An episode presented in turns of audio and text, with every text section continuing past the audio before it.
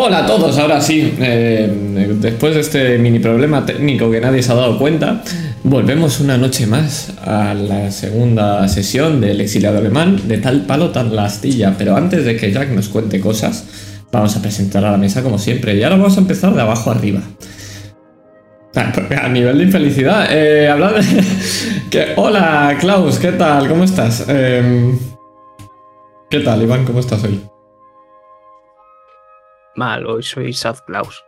Pero la furia alemana va a seguir ahí, o sea que no os preocupéis, chavalada. Otis en esta cae. Eso espero. Por cierto, iba a preguntar cuándo Klaus no ha sido Sad Klaus. La verdad. Eh, seguimos con la mujer de Sad Klaus.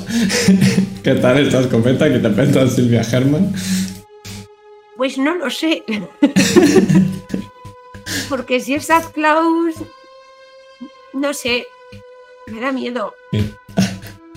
Que recordemos que si, que si, que si Klaus es sad, Silvia es happy. Si, si Klaus es happy, Silvia va a ser No te sad. creas, no te No, creas. uy, uy, espérate. Uy, espérate. Y vamos a continuar con nuestra querida Verónica. Eh, Sergio, ¿qué tal? ¿Cómo estás? Tú, tú estás ayer un punto mitad-mitad.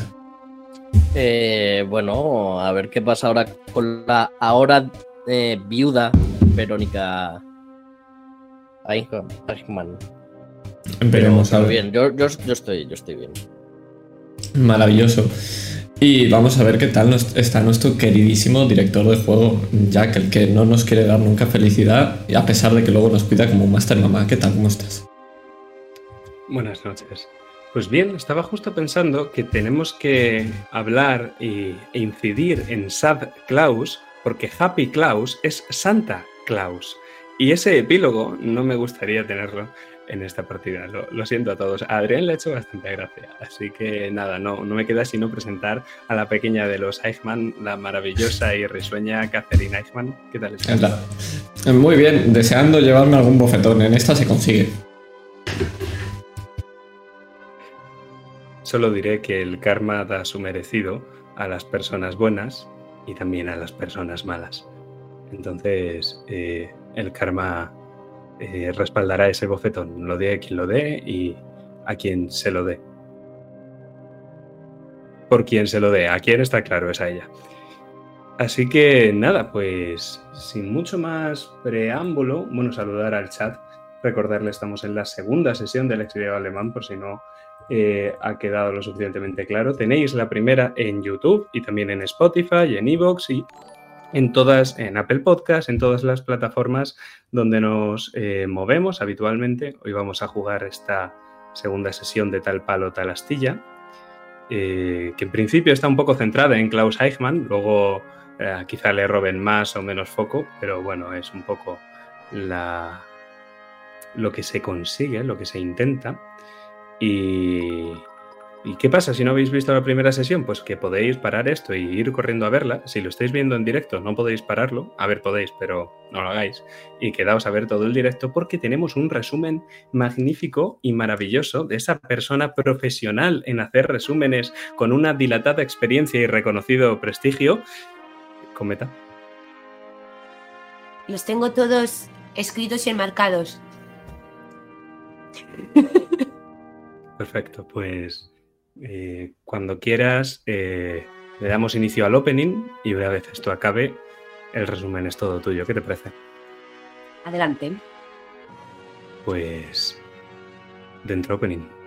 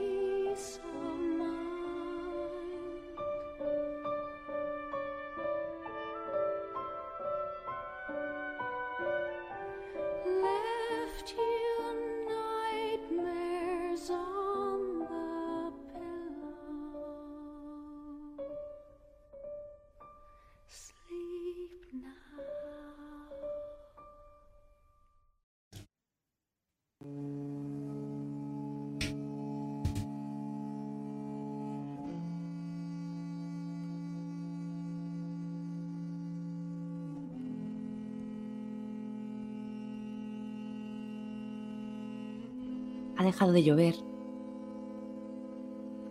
Pero las calles siguen embarradas.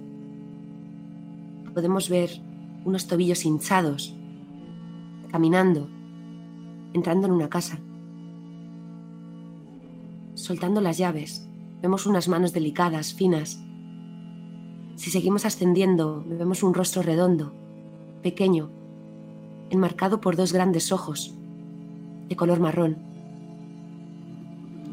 pelo moreno, con la raya hacia un lado, y unas ondas caen sobre ese rostro, ese rostro que está aterrorizado.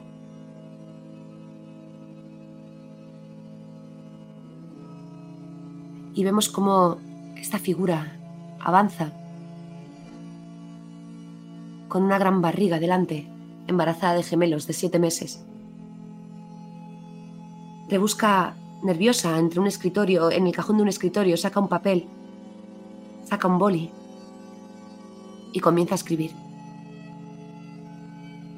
16 de mayo de 1960.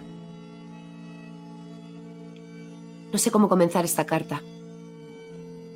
No sé cómo explicarte en estas líneas todo lo que ha ocurrido y lo peor, lo que puede que ocurra. Ayer, 15 de mayo, mi suegro, Ricardo Clement desapareció. Salió como todas las mañanas para ir a trabajar y... y nunca volvió. Nicolás, mi marido, encontró las gafas de Adolf cerca de casa, medio enterradas en el barro. Pasamos allí toda la noche con Verónica, la cual nos, nos pedía mantener la calma y la cabeza fría. No sé lo que estaría pasando por su mente para aparentar tal tranquilidad. Su templanza es admirable. Sin embargo, mi marido emanaba ira por cada centímetro de su cuerpo. No me gusta verlo así. No me gusta que el odio se apodere de él. Menos mal que me ama tanto que consigue calmarse aunque sea por mí. Y por nuestros niños, claro. Catherine llegó muy tarde a casa, ajena a todo lo que estaba ocurriendo. Y como es propio de la edad, incrédula ante la desaparición de su padre. La puerta sonó a medianoche. Otis, el jefe de Adolf y amigo íntimo de Vera. Parecía que podía ofrecer algo de ayuda, pero lo único que consiguió fue crispar más el ambiente, cuando empezó a acus- a acusar a Adolf de adúltero y de asesino. Acusaciones que no iban a permitir ninguno de sus hijos bajo su propio techo. Horas más tarde, apareció un chico con un paquete para la familia. Era el reloj del doctor Mengele, el mismo que Klaus, Vera y Adolf le habían regalado en agradecimiento por darle trabajo a Klaus en el taller. Además de eso, el paquete contenía una nota. Tenemos que reunirnos.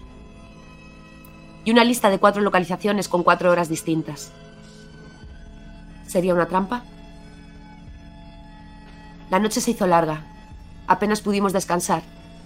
Incluso escuché a Catherine trastear por la casa. Y su pregunta volvió por unos segundos a mi cabeza. ¿Realmente había estado Klaus comportándose de manera extraña y yo no lo había notado? Al fin conseguí descansar algo. Y la mañana siguiente, esta mañana, no amenazaba con ser más tranquila. Nos dis- Nos distribuimos en tres de las cuatro direcciones. Vera quiso dejar encerrada en casa a Kata, pero ella siempre encuentra la forma de escapar. Y menos mal. Menos mal que llegó ella, siguiéndonos, al lugar donde esas limusinas nos llevaron. Una concentración clandestina de nazis. Aunque se hacía notar que faltaba mucha gente. Gente que habría huido al enterarse de lo de Adolf. Verónica estaba en su hábitat. Klaus mostraba esa sombra en el rostro que hace que la ira se apodere de él. Kata intentaba hablar con amigos de su padre y yo. Yo no pude sino saludar a un muy cambiado doctor Mengele, que es simpatizante con la causa, y escuchar susurros y conversaciones ajenas. Conversaciones que acusan a algún integrante de la familia como responsable del secuestro. Conversaciones que temen que Eisman pueda cantar si le torturan. Conversaciones que hablan de mudarse a países que sean simpatizantes con el régimen. Conversaciones que hablan de quemar comisarías. Conversaciones que fueron acalladas cuando un muchacho apareció con la noticia. Le habían encontrado. Pero muerto.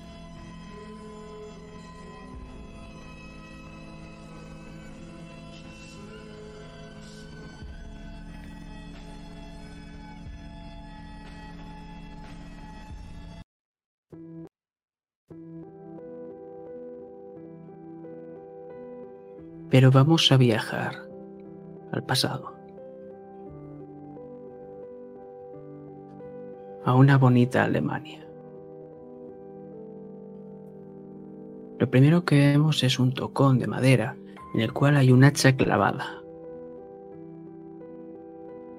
Un jardín extenso en el que lo más característico no son esas flores tan bonitas, rojas, azules, amarillas e incluso blancas, sino esos árboles.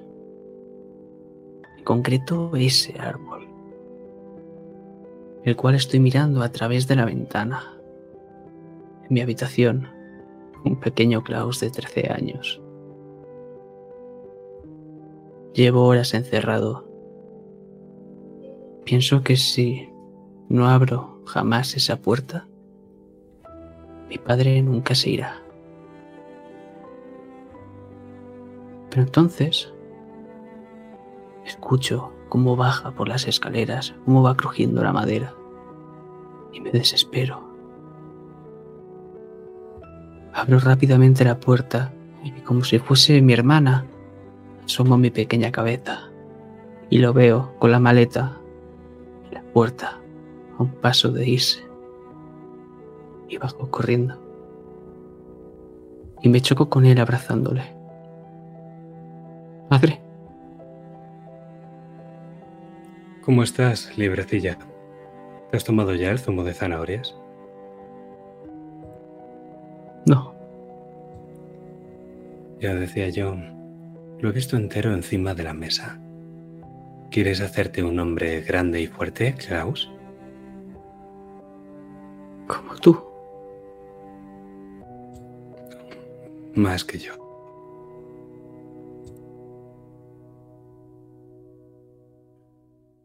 Padre, ¿por qué te vas?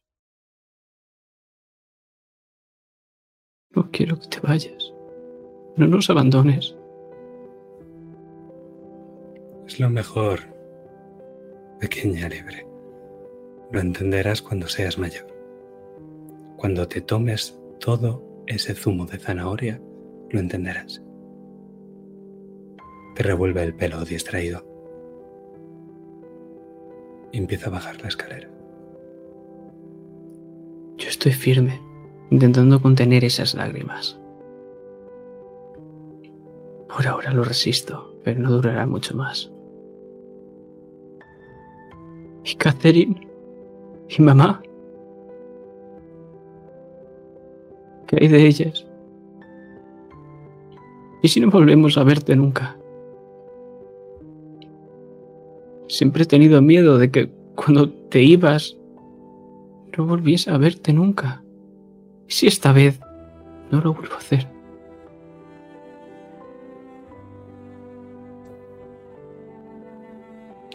Nos volveremos a ver pronto, hijo. Es lo mejor para tu madre, para tu hermana. Es lo mejor para todos.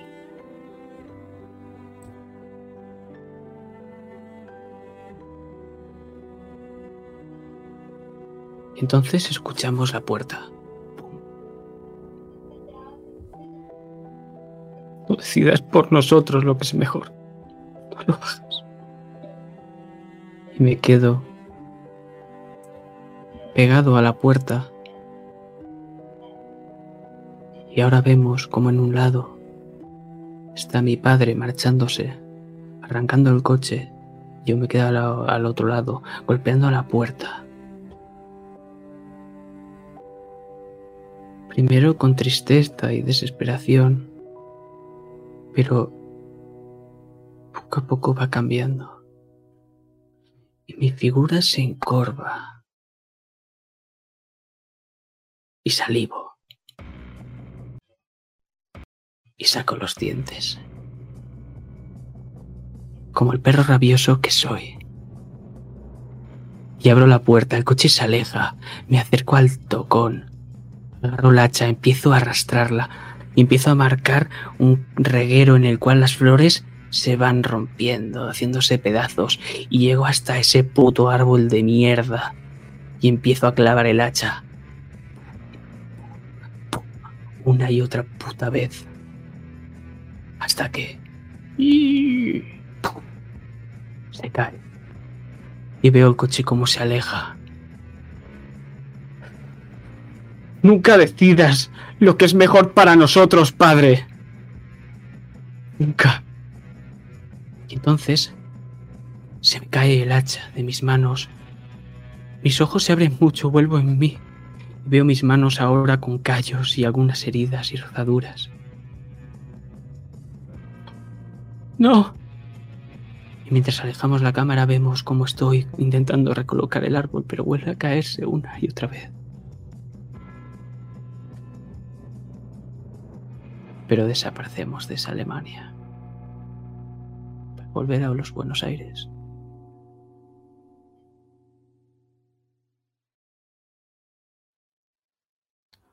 Porque es que una única y solitaria gota de sangre cae de la mano de Klaus y es con ella con la que vamos a hacer todo este viaje,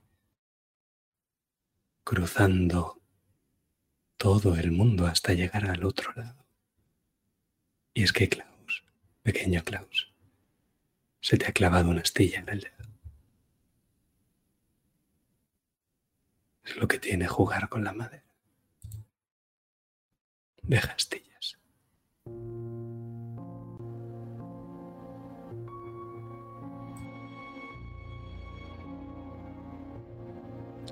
No era él.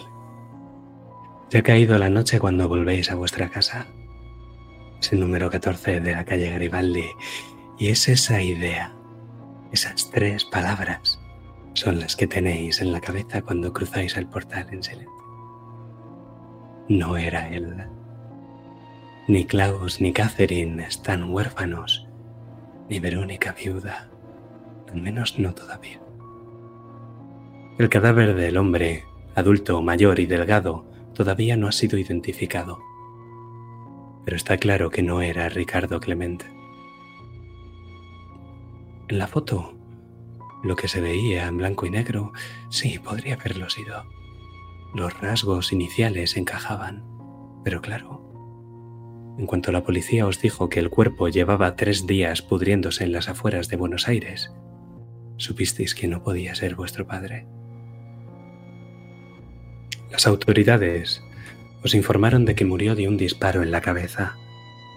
Si bien el informe forense no ha aclarado que pudiera ser autoinfligido. Habéis pasado casi todo el día de hoy con la policía argentina y todo nada. No era él. Adolf Eichmann, vuestro padre, sigue desaparecido.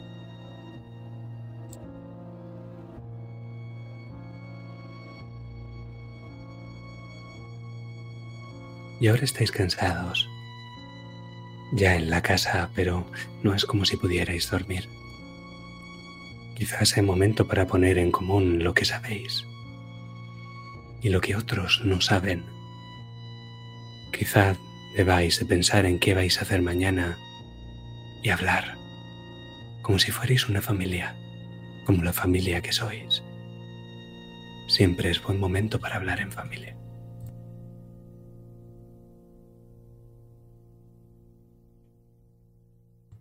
Vuestra Mientras escena. paso, mientras paso la mano por la mesa, noto, noto cómo tengo esa astilla clavada como hace tanto tiempo. La cojo con los dientes y estiro, arrancándola y saliendo una pequeña gota de sangre. Y escupo al suelo. Esto me recuerda al pasado, cuando padre se fue como muchas otras veces, como esta vez.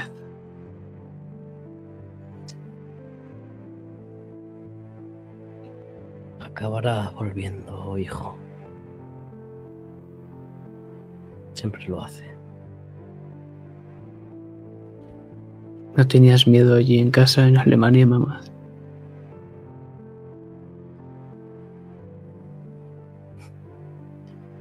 Siempre. Pero... La mujer de un gran hombre tiene que ser fuerte también, ¿no?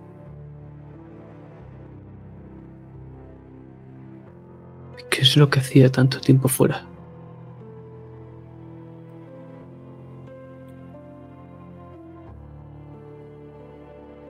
Trabajar.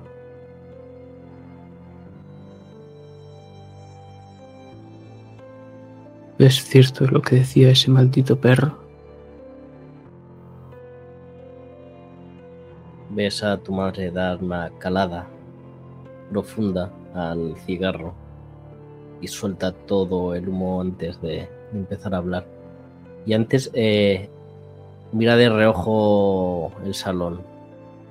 No sé si Silvia y Catherine están. Puedes ver la mata de, pelos negros de tu hija. Dicen que es la viva imagen a ti y eso le carcome por dentro, pero mucho más joven, por supuesto. Ella siempre se quiere parecer a su padre, no a su madre. Pero está completamente atenta a todo lo que decís. Y la ves como que quiere hablar, pero no dice nada, pero quiere hablar, pero no dice nada para no cortar la conversación.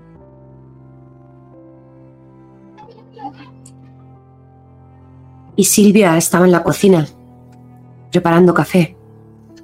Va a ser otra noche larga, menos mal. Menos mal que no era él. Y justo cuando miras de reojo para buscarla, la ves aparecer con una bandeja, con vasos, el azucarero y una cafetera hasta arriba.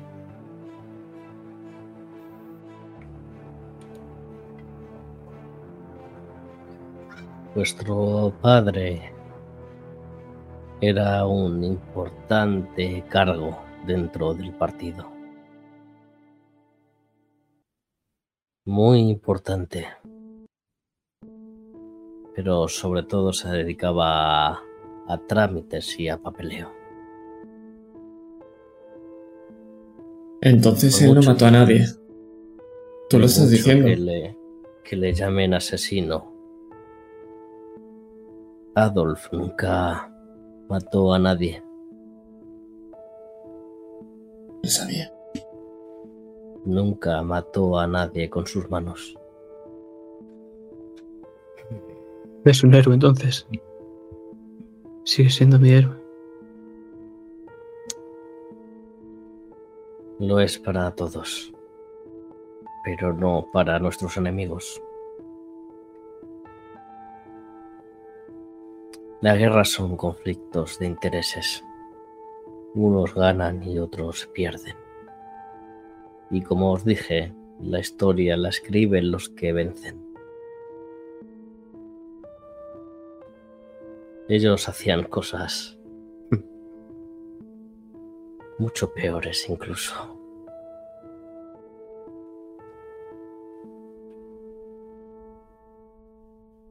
Y ahora están aquí, han venido a por padre.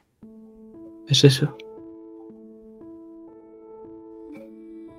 Sí, hay gente que se quiere cobrar su propia venganza. Esas... Esas ratas que abundaban tanto en nuestro país.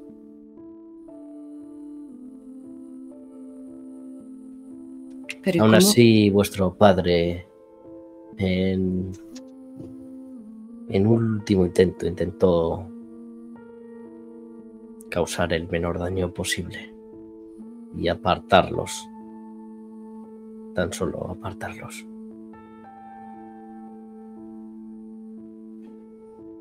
Pero lo que no entiendo es, después de tanto tiempo, tantos años, que hayan venido a por él así, de esta manera.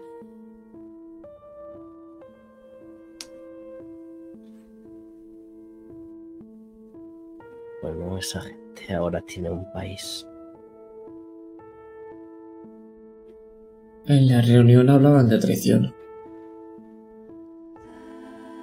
Decían que alguien la habría traicionado.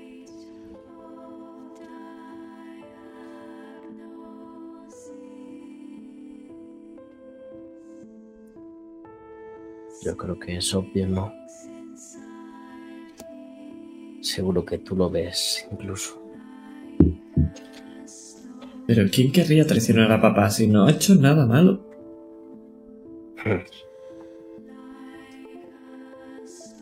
¿Quién sabe? Todos Quizás. tenemos nuestros propios enemigos. Quizás alguien que estuviese en peligro y, prensa- y pensarse que Adolf sería una buena moneda de cambio. Alguien dentro del partido que...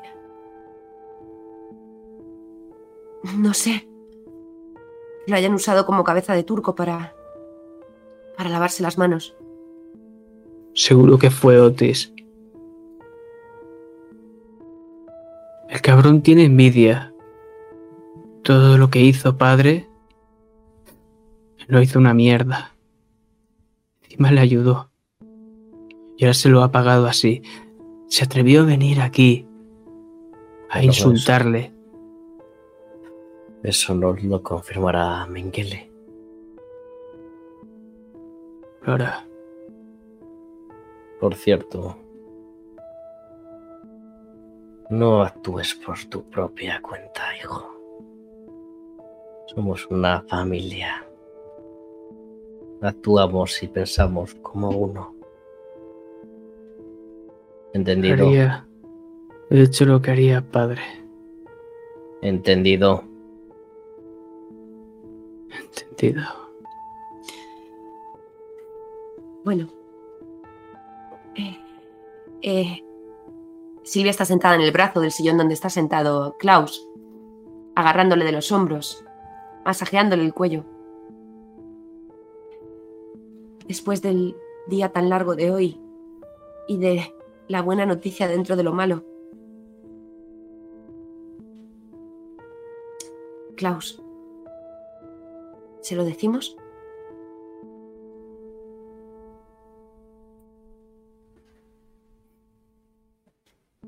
Te aprieto la mano. Notas calidez y esos callos, esas costras que tengo en los nudillos. Te sonrío. Por supuesto.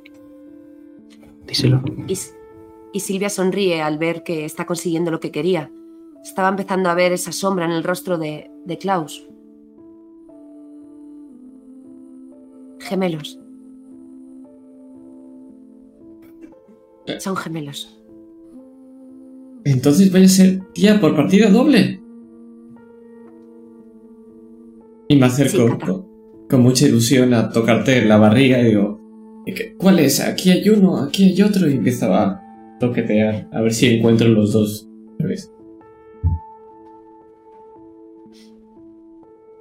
Pues no sé muy bien cómo están ahora mismo, pero lo que sí estoy segura que Adolf va a estar aquí para criar a sus nietos.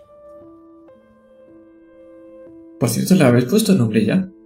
¿Puedo elegir yo uno? Claro.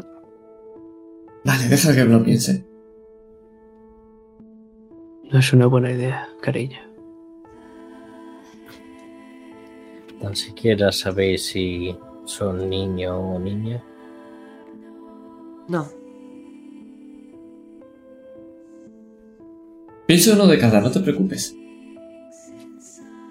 Lo único que tengo claro es que es- son una bendición. Sí, No podría estar más agradecido. Una bendición.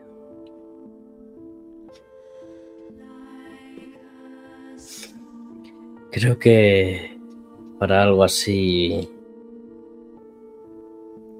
quizás podríamos a- a hablar con el doctor. Él atendió varios partos.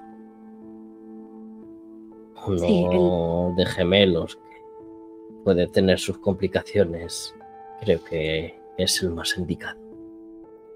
el doctor Mengele hasta ahora me ha estado haciendo el seguimiento, pero esta mañana me ha comentado que, que no podrá seguir haciéndolo, va a huir.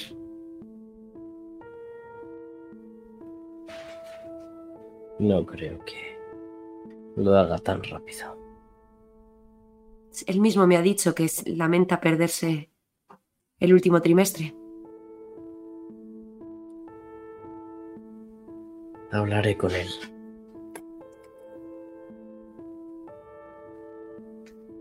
Acarició la barriga de Silvia mientras miró a mi hermana.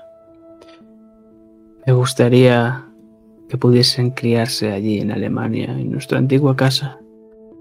¿Recuerdas, hermana? Sí, un poco. Recuerdo muchas flores. Hijo, el pasado es pasado. Eso no va a volver nunca. No vamos ¿Sabes a lo, quedarnos aquí para siempre. ¿Sabes lo que pasaría si tu padre pusiese un pie en Alemania?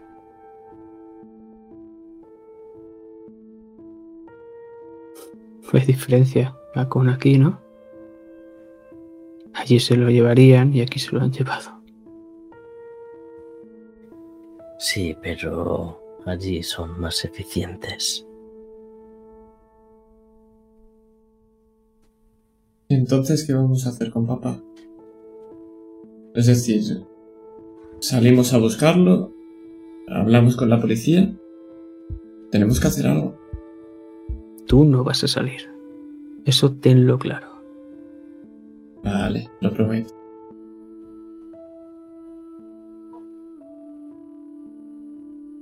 Pero algo habrá que hacer.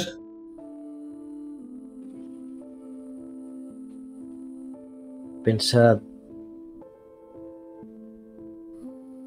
Pensad motivos de por qué alguien le haría esto a vuestro padre. El que argumentaba Silvia está bien, pero puede haber más. ¿Envidia? ¿Algún compañero que tuviese envidia de él? No como Otis y mira de reojo a, a Klaus, sino porque Adolf tenía un cargo importante, ¿no? ¿No es así? Era el responsable del transporte de activos. Es así como se definiría. Alguien que quisiese estar en su lugar, alguien que envidiase el poder que tenía Adolf.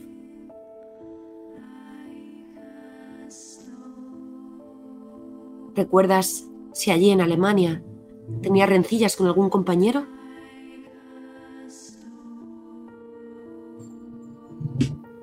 Siempre ha sido muy discreto. Él se limitaba a hacer su trabajo. No era fácil, no era fácil hacerlo, pero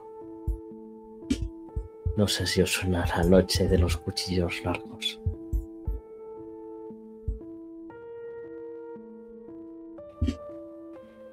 ¿No?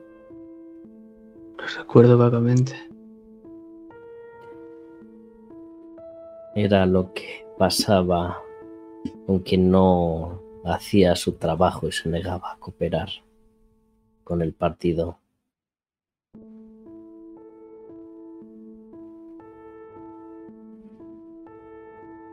En la reunión hablaban de cazadores. Sí. Los cazadores han llegado aquí. Y alguien ha revelado los horarios y las ubicaciones por las que se movía tu padre. ¿Quién sabía eso? Eso redu- reduciría el círculo. ¿Otis?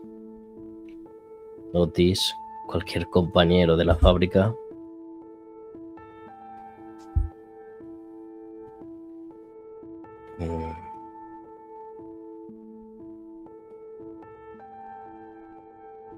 Tú le hablaste a Mengele de... de a qué hora llegaba tu padre, del autobús que cogía.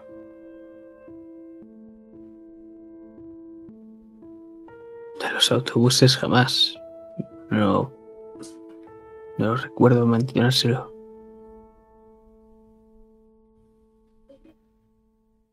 Sobre el autobús.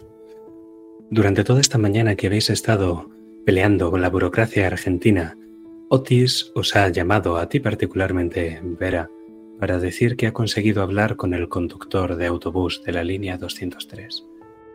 Le ha dicho que la última vez que vio a Adolf Eichmann fue cuando lo dejó en la propia parada de su casa. Una vez ahí, él emprendió esos escasos metros que separan la parada de la verja que conduce a vuestra propiedad. Y el conductor desapareció, claro. Esto fue a las siete y media. O quizá un poco más tarde. No lo recuerda del todo.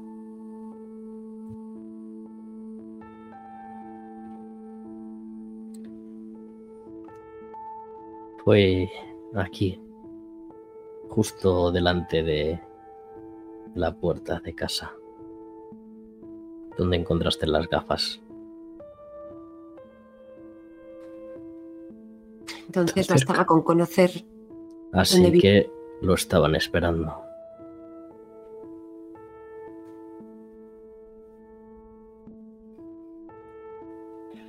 Y sabían perfectamente dónde vivía.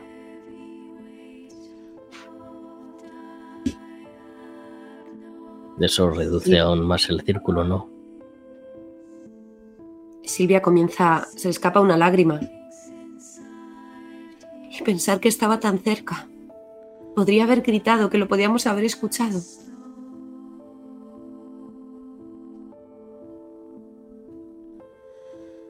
Te abrazo. Y paso mis manos por tus hombros, bajando por ellos. Tranquila. Ah, sí, sí, sí, sí. Klaus, ¿te, te acuerdas de lo que me dijiste de... Mira, Silvia. ¿Te acuerdas de lo que te hablé?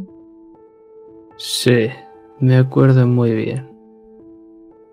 Pues eh, he ido otra vez a preguntar. el- Bueno, la nota la habían tirado a la basura, pero eso no es lo importante.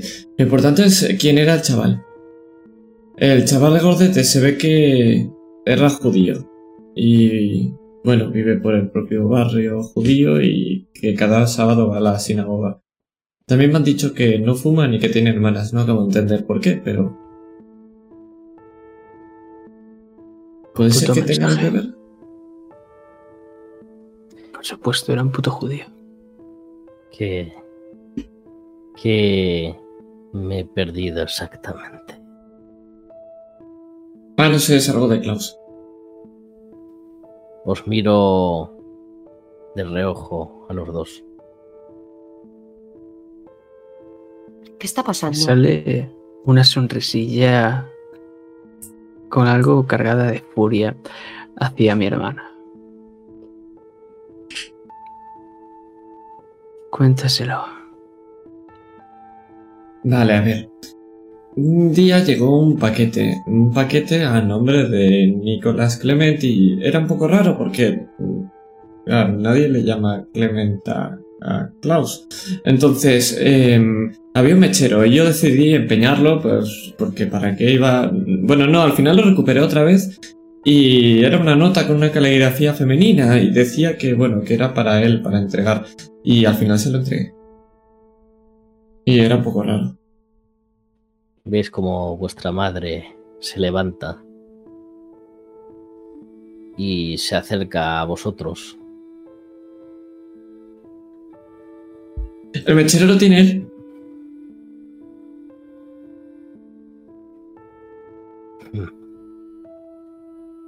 Y acerca su cara a, a ti, Catherine, a centímetros.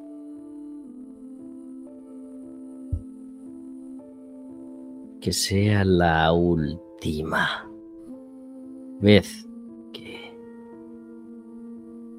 le guardas información a tu madre. Vale, pensaba que no era nada importante. Te pega un bofetón. Encima que lo... Te odio. Y me voy. Y me aparto más y me alejo de, de ti. Lo mismo para ti. No te voy a pegar un bofetón porque ya eres un adulto. Pero creo que deberías saber que si compartimos la información entre nosotros llegaremos más pronto al, al traidor y a tu padre. Y yo creo que el tiempo es vital para él. Yo creo que cada segundo, cada mísero segundo que pase, cada mísero segundo que recortemos a ese reloj, es vital para él. Lo siento, mamá. Me lo comentó ayer Catherine y quería encontrar algo más de información antes de darte algo sin valor. Somos una familia. sustancia. Da igual si que tenga valor o no, ya llegaremos a él. Juntos.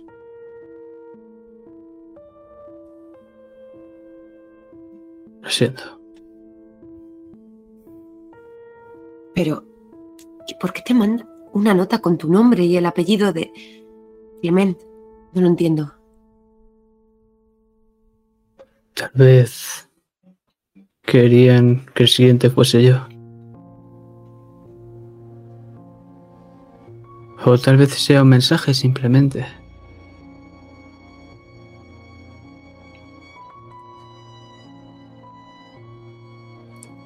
Quizás querían decir algo. Pero está claro que debemos buscar a ese judío rechoncho.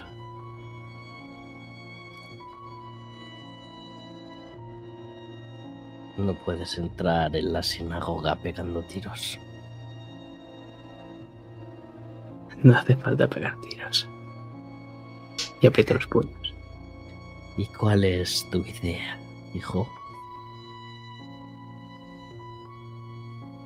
Preguntar qué amable judío ha ido a entregar un paquete a nombre de Nicolás Clement. Oh, sí, preguntar. ¿A quién le vas a preguntar? Esa es una buena pregunta. Fuera de casa, toda la ciudad está revuelta. Tus amigos peronistas han hecho un buen trabajo, Klaus. Quizá demasiado bueno. Podríamos decir que la ciudad es un caos ahora mismo. Atascos, barricadas, lo que empezó con unos grafitis y un par de cócteles Molotov contra una comisaría del barrio del microcentro ha acabado provocando la enésima protesta estudiantil. Y por supuesto, la mano de los peronistas están detrás. Esta mañana ha salido el mismísimo presidente Frondizi anunciando que el gobierno ha decidido activar el plan Conintes. La traducción es clara. Brutalidad policial, carreteras cortadas, vehículos en llamas, escaparates rotos y, por supuesto, más violencia. La última vez que viste algo parecido a esto, Verónica, fue la Kristallnacht. Pero solo era en los barrios judíos de Alemania, claro. Esta vez está pasando por todo Buenos Aires. Según el gobierno, el peronismo radical debe ser contestado. Y su contestación es incluso más radical.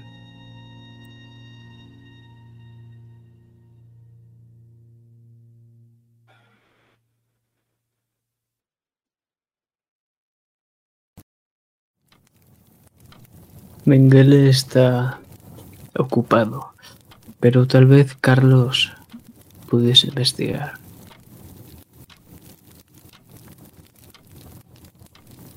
¿Quién, ¿Quién es ese tal Carlos? ¿Lo saludasteis cuando, cuando hemos llegado esta mañana? Otro amigo del partido.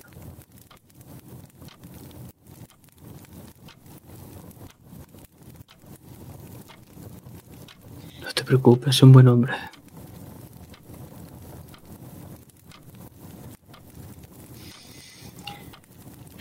A ver a Cata. Lo que menos nos conviene es que salga por la ventana.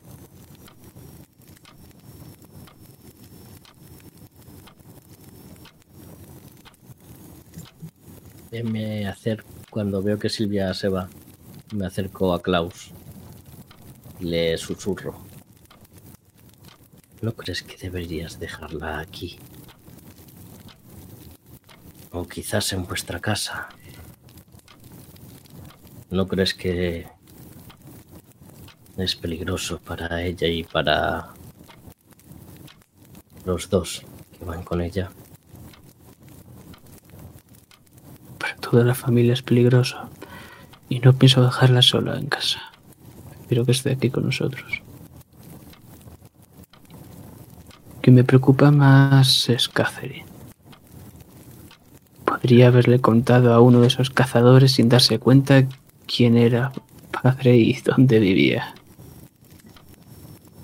Solo digo que las cosas se van a poner peliagudas en algún momento. Y no sé si es buen sitio para una embarazada. Mi mujer está a salvo conmigo. No voy a dejar que le pase nada.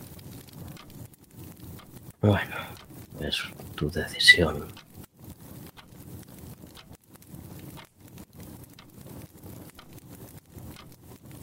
Si puede controlarla a ella también. ¿A Catherine? Sí, o al menos vigilarla. Un poco.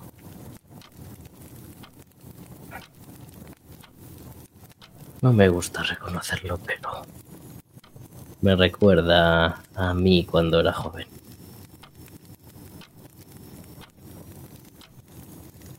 Es independiente y tiene su propia fuerza. Estoy muy orgulloso de ella. He tenido muchísima suerte de encontrarla.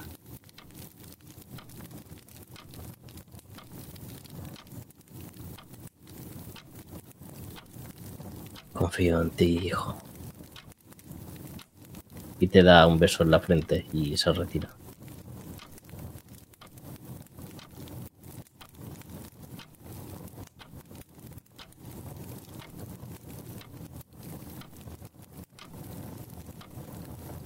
Pero ahora lo que hacemos es seguir a, a Silvia. ¿Dónde vas? ¿Dónde crees que está Catherine? Imagino que en su habitación. Al menos me encuentro la puerta cerrada al subir esos dos espeldaños que separan las habitaciones del resto de la casa.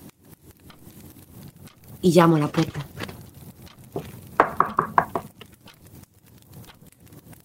¿Cata? Sí, estoy aquí. Hola Silvia. Sé que eres tú porque eres la única que picas. ¿Cómo estás? ¿Por qué dice que esconde información? Es lo de una tontería de un niño. Es ella la que está todo el rato mintiéndonos. Se ha guardado todo lo de papá durante todo este tiempo. Bueno. ¿Sabes por qué yo llevo siete meses sin fumar? ¿Por qué? Para protegerlos. Y ves cómo toco mi barriga.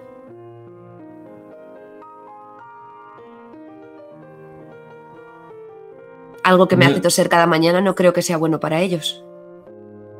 No, para nada, pero no entiendo dónde quieres llegar. Quiero llegar a que si tu madre nos ha contado toda la verdad, es para protegeros, Kata. Es lo que hace una madre. Bueno, podrías tener razón. Quizá lo hacía porque... No, no puede ser. Ya lo has escuchado, dice que me odia y luego a él no pe- ¿Por qué a él no le ha dado un bofetón? Claro, como es el niño de mamá. No sé qué has visto en él, ¿se parece tanto a niño? Tendrá sus motivos, Kata. Ahora lo importante es que estemos todos unidos. Y cualquier cosa que sepamos, por tontería que parezca, puede ser muy importante y puede salvar la vida de tu padre. Y es lo que ha hecho enfurecer a tu madre.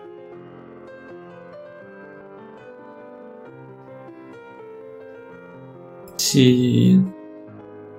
¿Se podría llamar como papá? Uno de ellos. Adolf.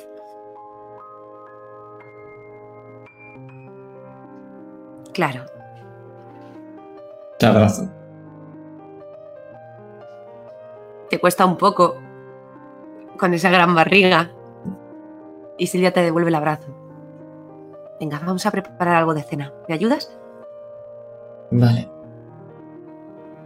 Vale, sí. Y ves como otra vez con ánimos renovados vuelve a caminar un poco más, dando más saltitos y se dirige a la cocina por delante de ti.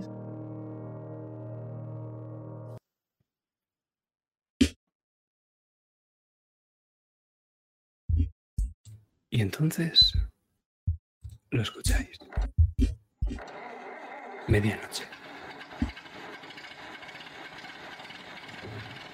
Pero no es un reloj.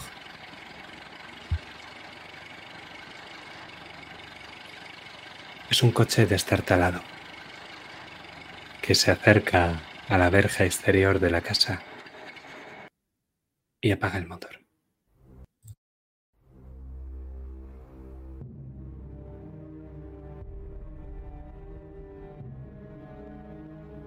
Se abre la puerta y del coche baja un hombre maduro, no viejo, pero sí bastante estropeado. Es barrigón, medio calvo, con una nariz aplastada y algo deforme, hinchada y enrojecida. El pelo que lo queda sucio y despeinado. Y su propia ropa también parece bastante descuidada. Se ha dejado la camisa medio meter por los pantalones. Mientras cierra la puerta del coche y se dirige hacia la verja, va mirándolo todo con una expresión ceñuda. Mira la casa, la verja y los alrededores y avanza. ¿Qué hacéis?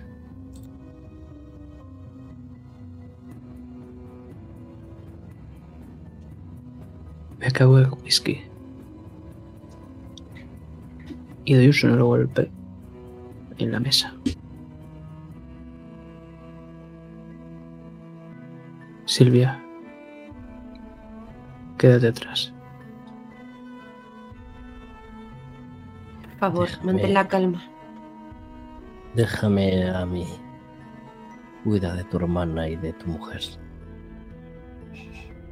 Claro, mamá.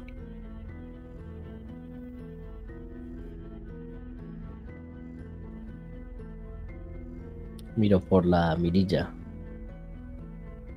Como ese hombre se acerca. No sé si le reconozco. No, no te suena nada. Pero en el momento en el que descorres la mirilla, él, que había estado fumando delante de la puerta mirando los alrededores de la casa, notas cómo gira la cabeza hacia la mirilla. Es imposible que te haya visto, pero te mira, como si te hubiera escuchado o algo así. tira el cigarrillo al suelo y llama a la puerta.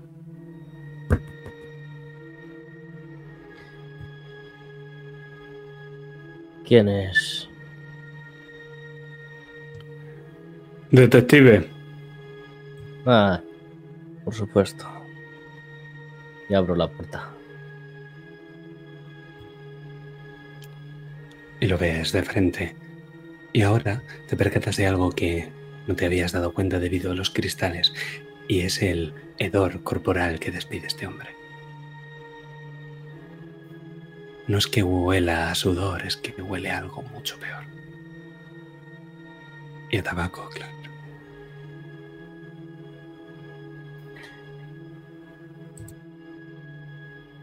Veo que es un perro viejo.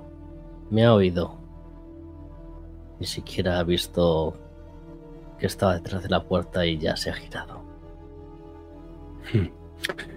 Me ha contratado el señor Fulner para buscar a Ricardo Clement.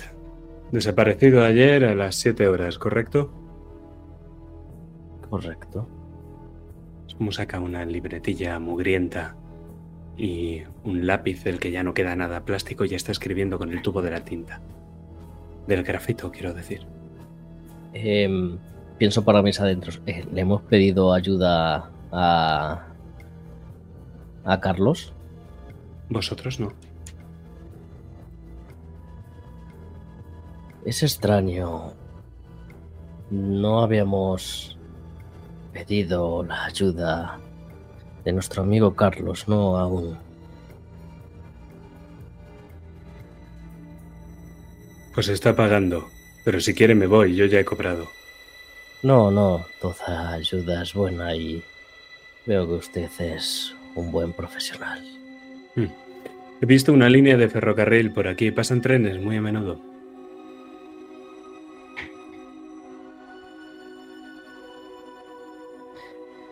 No lo sé, pasan trenes muy a menudo por aquí. Como uno cada semana o así. Si a pasar a menudo se le puede llamar uno cada semana. Ya. Hay un terraplén a 200 metros de la casa oculto por la línea del ferrocarril. Ha puesto el brazo y no lo pierdo a que desde allí es muy fácil ver la casa sin ser visto. ¿Estoy en lo cierto? Puede ser así. ¿Puedo hablar con el hombre de la casa? No hará falta. Yo soy la autoridad de esta casa ahora mismo. Me miró fijamente. Pues podría ponerme algo de beber. Sí. Catherine, cariño, ¿puedes traer un poco de café? Sí, ahora voy, mamá. Ah, hola. Le ofrezco la mano. Y he hecho un chorro de ámbar también. Puedo olerlo desde la puerta. Vale, que me parezca. Y voy y le echo el whisky. Le echo poco.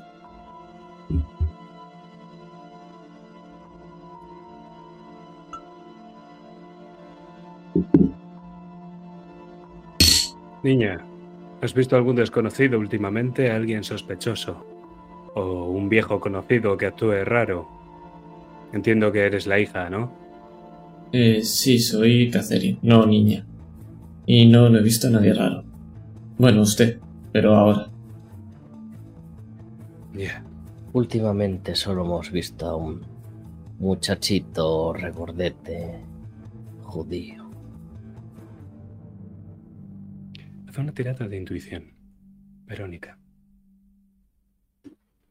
Y quiero saber, aparte de Catherine y Verónica que están aquí hablando con este hombre, ¿hay alguien más escuchando esta conversación? Yo estoy delante de Silvia, como si fuese un escudo. Tengo una sonrisa muy forzosa.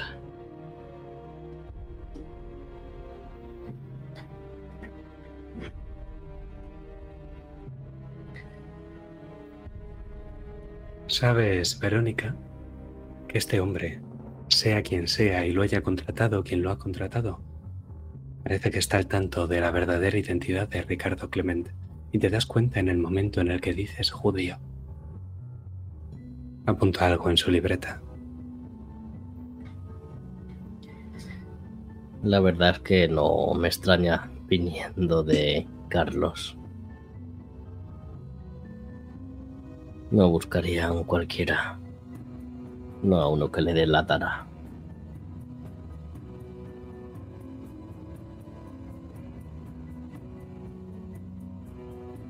¿Te dijo algo ese judío? ¿Te preguntó? ¿Te siguió a casa?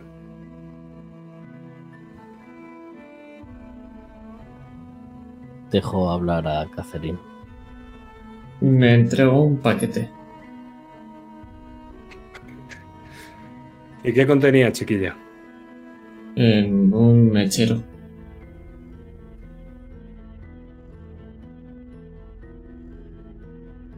Lo saco y lo deslizo por la mesa.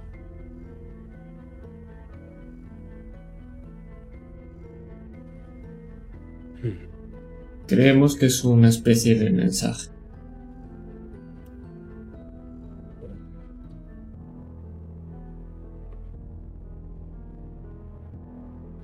¿Tienes coche? No he visto ninguno en la puerta.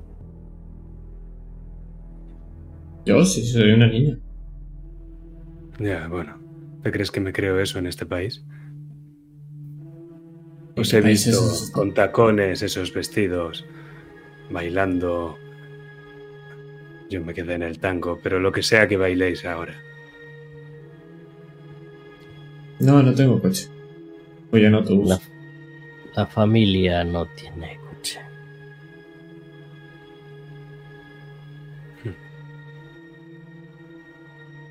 Yo entiendo que Ricardo, el señor Clement, usaba ese autobús de ahí atrás. ¿Estoy en lo correcto?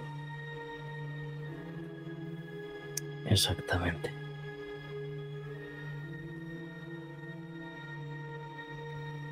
Pues hay dos opciones encima de la mesa. O bien alguien al que conocéis os delató, dio el chivatazo a los secuestradores y por tanto el señor Clement ha sido delatado, o bien siguieron a la niña hasta aquí después de darle el mechero.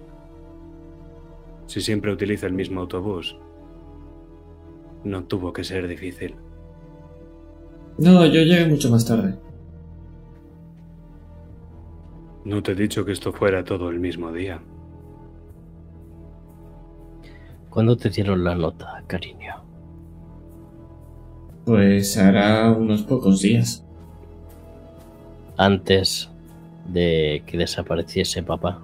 Sí, fue antes. Mm. ¿Sospechan de alguien? ¿Enemigos? ¿Alguien que quisiera ver... a- que quisiera dejar de ver al señor Clement?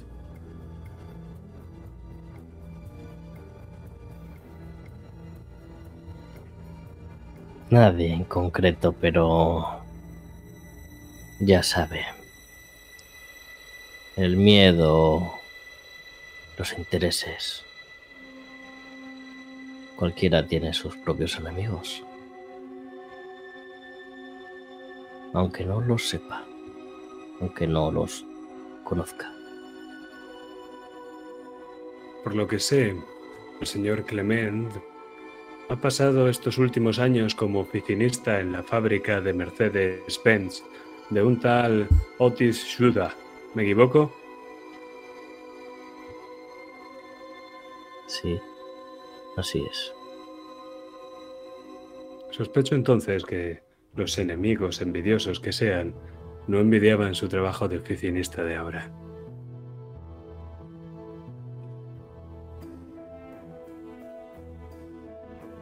¿Y qué envidiaban? Lo que sea que hiciera el señor Clement antes de venir aquí, que si no fuera porque ha desaparecido me importaría un puto bledo. Haré unas llamadas. Este es el teléfono de mi oficina. Si yo no estoy, iré al suelo. Cogerá el recado mi secretaria y lo llevará al bar de abajo. A veces estoy en el bar de abajo. Si descubrís algo importante, quiero que ser, ser el primero al que se lo digáis y el primero en echar un vistazo, ¿vale? A mí antes que la policía, a mí y a nadie más. Mi nombre es Abelardo, pero todo el mundo me sigue llamando comisario. ¿De acuerdo? ¿Se sigue llamando? Lo fui. Claro, señor comisario. Así me gusta. Vosotros es mejor que os quedéis aquí toda la noche, bien localizables, que no os metáis en líos. No quiero buscar a más alemanes de la cuenta. Solo me pagan para encontrar a uno.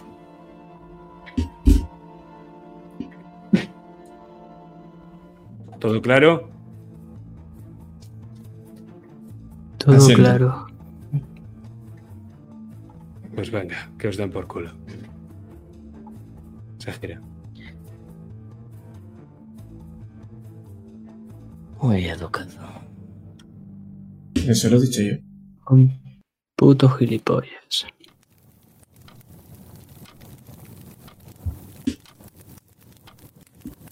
Catherine, ¿alguno de tus amigos? Bueno,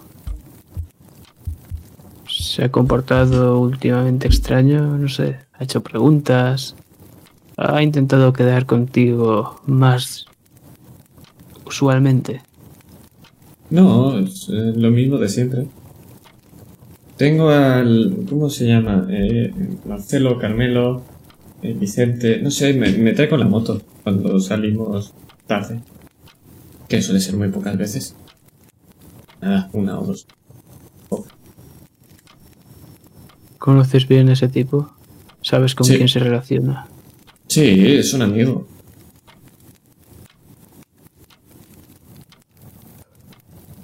¿Crees que se nos ha jodido? No, no lo creo. No sé si sabe ni siquiera quiénes sois vosotros.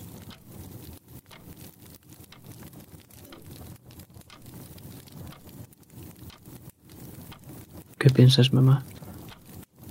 ¿Podría haber sido alguno de esos estúpidos amigos de Catherine?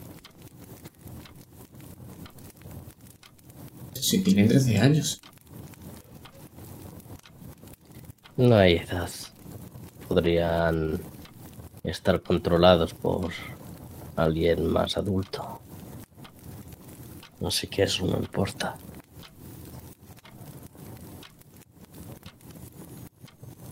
Pero me quiero asegurar de que este tal coronel, comandante, no, comisario, eso. Es alguien que de verdad ha contratado Carlos. Porque no nos ha dicho nada.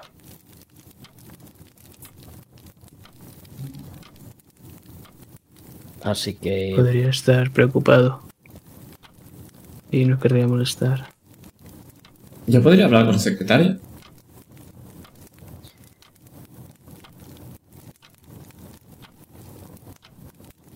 Tú te vas a callar la boca, Catherine. Pero si soy muy maja y si me llevo muy bien con todo el mundo. Tráele agua a Silvia. Vale. Porque es para sí. Y me dirijo a la cocina a traer. Vera se dirige al teléfono. Y, y llamo a, a Carlos. Si es que a estas horas nos atiende. Eso es la primera. Son alrededor de las doce y media. Entonces, es difícil que alguien esté despierto o no. Y lo segundo es que no hay teléfono en la casa. Por no haber, no hay ni corriente eléctrica. Bueno, La cabina telefónica más cercana está a unos minutos caminando de aquí. pues entonces habrá que caminar. Verónica, no vayas sola. No según están las cosas y pensar que Adolf fue aquí en la puerta de casa.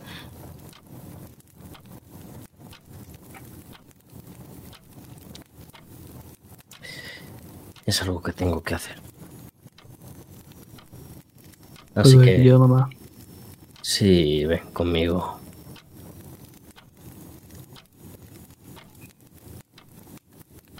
Cerrad bien la puerta. Tranquila, sí. No con- dejes que la estúpida de mi hermana haga ninguna tontería. Vale, no, cariño. no. Nos quedamos aquí. Nos quedamos aquí las dos por si acaso viene alguien. No abriremos ni la puerta al no ser que no conozcamos. Ella estará salvo conmigo. Si escuchas algún paso que no sean los nuestros, alguna voz que no sea la nuestra, coge el bate que tengo en el armario. ¿Tienes un bate en el armario? Te fulmino con la mirada. Vale, vale. Tened mucho cuidado, por favor. Y me agarro al cuello de Klaus. No te preocupes, estaré aquí cinco minutos, no más. Pues rápidamente voy a ir a esa cabina mientras Klaus me sigue. Pero no tan rápidamente porque vemos cómo sales por la puerta y con la rebequita que llevas y el, la fresca noche de mayo te arrebujas en ella. Y es entonces cuando podemos ver tu aspecto. Verónica, ya lo hemos estado viendo, pero no nos hemos detenido en él hasta ahora. Dinos qué vemos. Vemos a una mujer entre unos 50 o 60 años quizás. Que a pesar de su edad, guarda muy bien la belleza que fue antaño.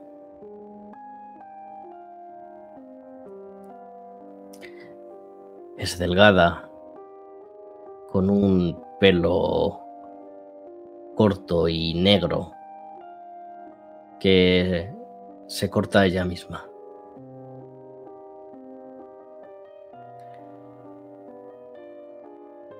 Lleva un par de perlas que no sabemos si serán falsas o alguna baratija en, en las orejas y ese batín que utiliza como ropa de cama.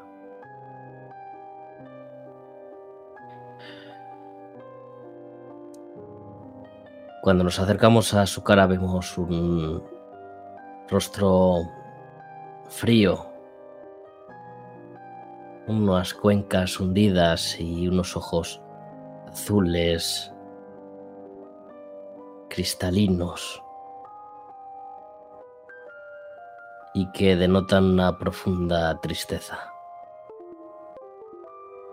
Parece como si fuesen el eco de lo que fue antaño, el eco de una gran mujer.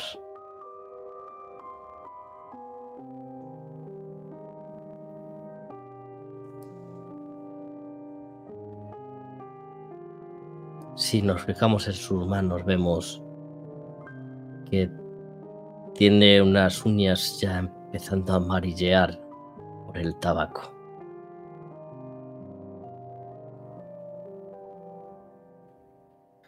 Y así va, fumando, devorando otro de esos cigarrillos.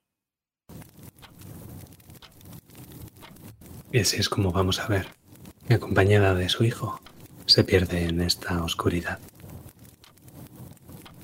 Pero nosotros vamos a volver al interior de la casa. Ese salón con la habitación iluminada la cálida rojiza luz de la chimenea y de la lámpara de queroseno. Las velas, encendidas las suficientes para iluminar el interior, pero no tantas como para que se vea mucho desde el exterior. La mesa, con ese hule y ese tapete de ganchillo y el tic-tac del reloj de péndulo. La radio suena de fondo todo el día con lo mismo. Nada sobre él. Ninguna noticia que merezca la pena. Silvia, Catherine, estáis solas en la casa. Vuestra escena.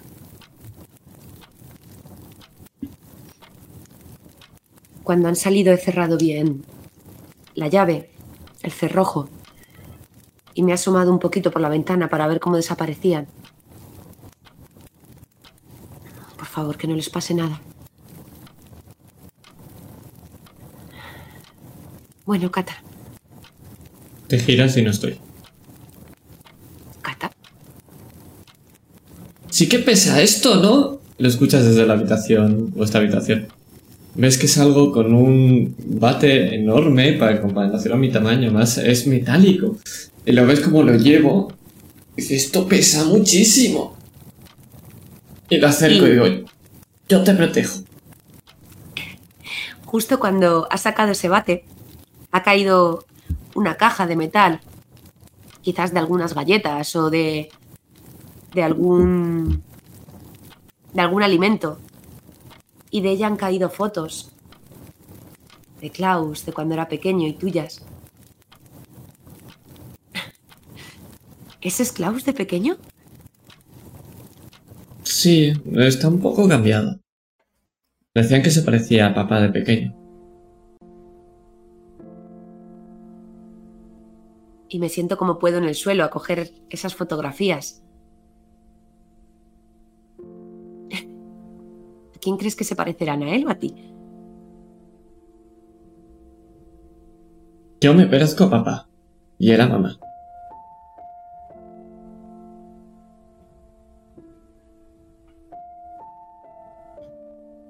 Espero que se parezcan.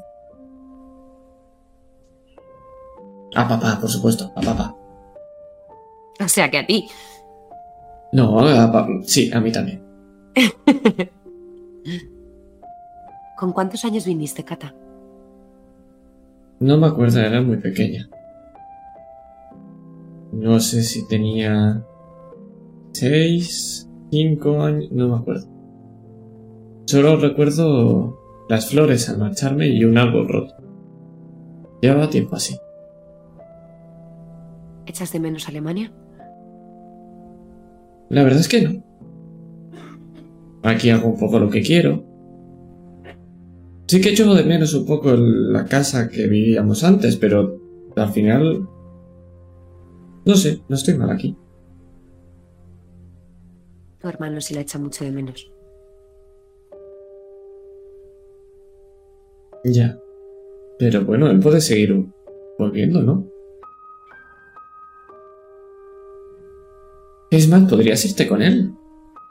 Seguro que eso le haría feliz.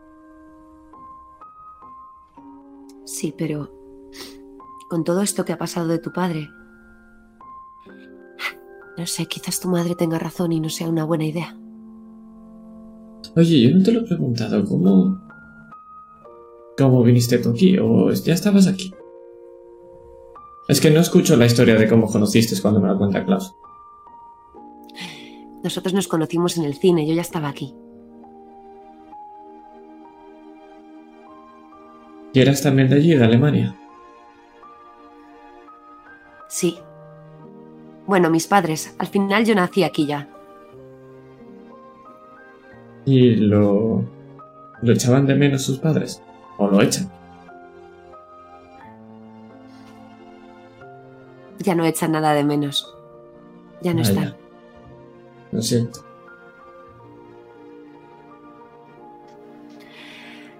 No lo sé, ellos al final aquí hicieron su vida, me tuvieron a mí.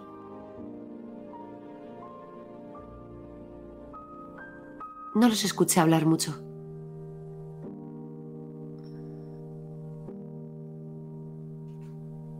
¿Tú crees que alguno de ellos podría haber hecho algo a papá?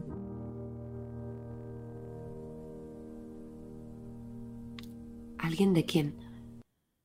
Klaus o mamá. No lo creo. Mamá era No la creo, única para- que estaba en casa y si dice que el único trayecto que había era de la estación aquí. También hablaban Madre. de traición. De que alguno de nosotros podría haber traicionado a papá. Tu madre ha vivido tantas cosas con tu padre que no creo que este es el final que querría para él. Y tu hermano, tu hermano es su héroe. Y ojalá sea tan buen padre como lo es él.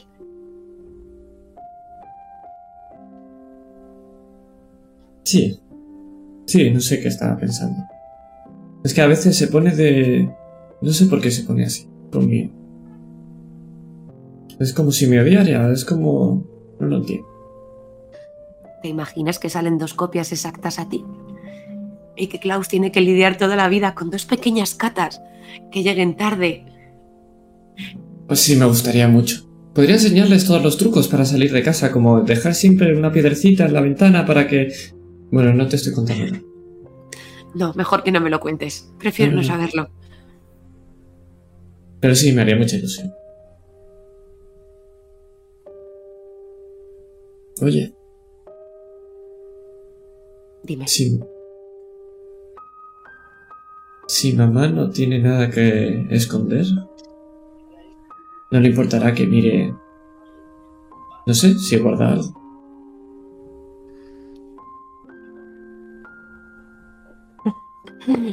No creo que esa sea una buena idea, Catherine. No, no lo es, pero... ¿Pero por qué guardan tantas cosas, mamá? ¿Por qué no nos contó nada al final? No sé. Bueno, No, no es, no es una buena idea, seguro que no lo hago. Te lo prometo, no lo voy a hacer. secretos. Tú también tienes tus secretos, como me acabas de confesar, ¿no? Sí, pero bueno, no son secretos. Yo si quieres te lo explico. Mira, tú coges una No, piedra, no, no, pones no hace la falta, ventana. Tata, no quiero saber nada. no quiero saber nada. Y ves como Silvia está riéndose mientras se lleva las manos a los oídos de una forma muy payasa. Y Silvia ríe como un campanario de cristal. Pero nosotros vamos a dejar la figura de esa mujer risueña que se tapa los oídos con las manos y una Catherine que no para de hablar para adentrarnos en la noche. Y con la noche, una muy, muy pesada lluvia.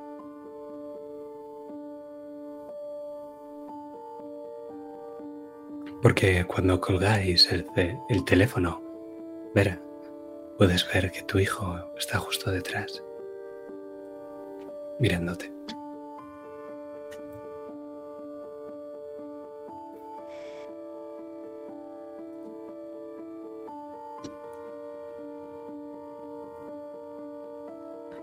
Sí.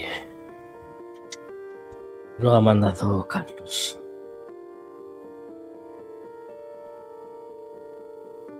Perfecto. Es algo que nos va a ayudar, pero ¿quién lo haría? ¿Por cubrir su propio culo?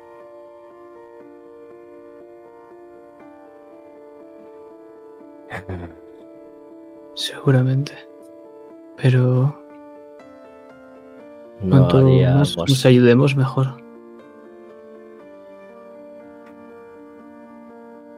No haría algo así simplemente por ser bueno con nosotros. No gastaría su dinero. Ha sido y siempre será un empresario.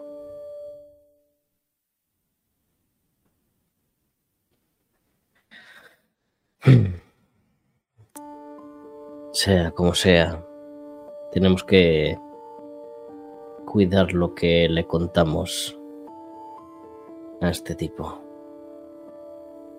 Aparte, me irrita A mí también. esa soberbia. Me recuerda a cierta persona que nos llevó a esto a todos.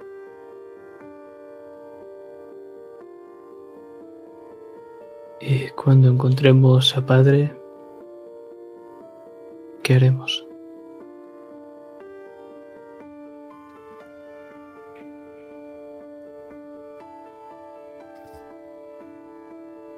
Todo el mundo quiere huir de aquí. Pero da igual a dónde nos escondamos, hijo. El pasado no va a cambiar y nos va a perseguir hacia donde vayamos.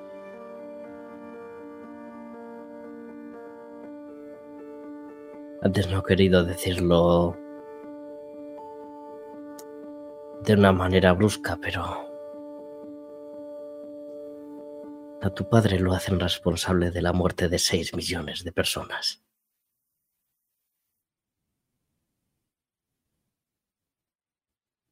Es imposible. Él no mató a nadie.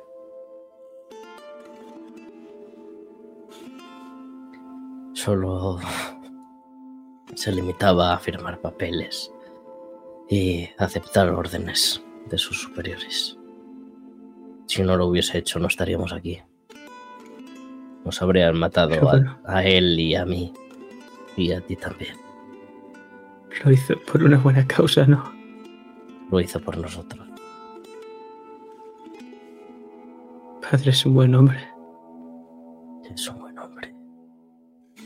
Y lo que haya hecho, lo que no, no merecemos cargar con esa culpa. Sobre todo Catherine y Silvia. Merecen ser felices y tener una vida decente. Te arrepientes de... Mejor dicho, te sientes culpable por quién era tu padre. Por quién hemos sido él y yo. Por la herencia de tu familia. Porque no debes. Simplemente estamos en el bando perdedor. Siempre se nos considerará malos.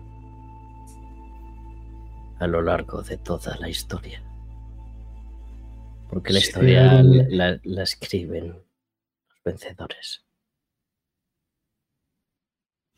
Si de algo me tengo que arrepentir, mamá, es de las ausencias de padre.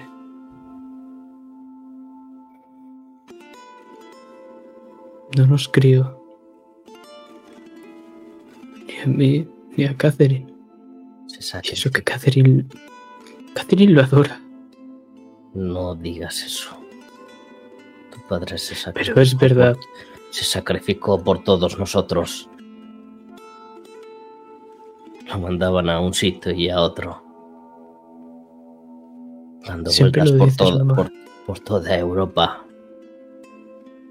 Siempre dices que lo más importante es la familia y que debemos mantenernos unidos. Pero padre no crió a Catherine. Por lo menos Catherine vive. Sí, tu- si tu padre no hubiese aceptado, si no hubiese hecho lo que tenía que hacer, Catherine no estaría viva. Ninguno de nosotros lo estaríamos. ¿y acaso esto es vivir? Es vivir. No tenemos electricidad, mamá.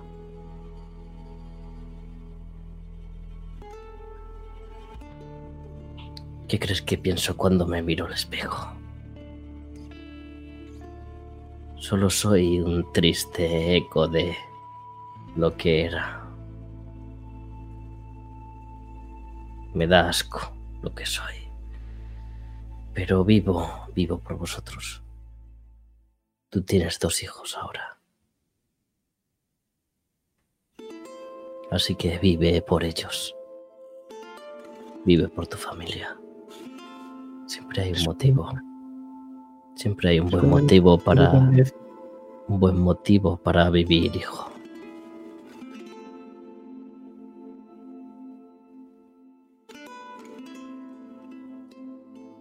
Gracias.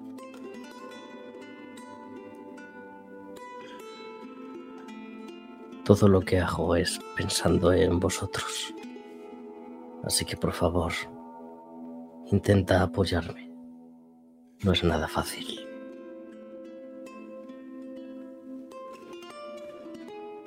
Intento con todo mi corazón. Pero hay cosas que no puedo.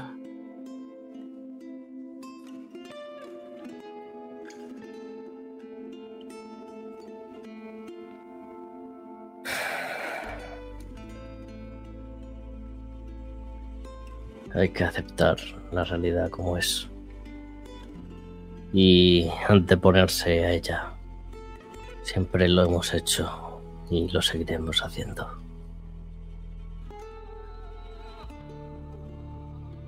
Te abraza.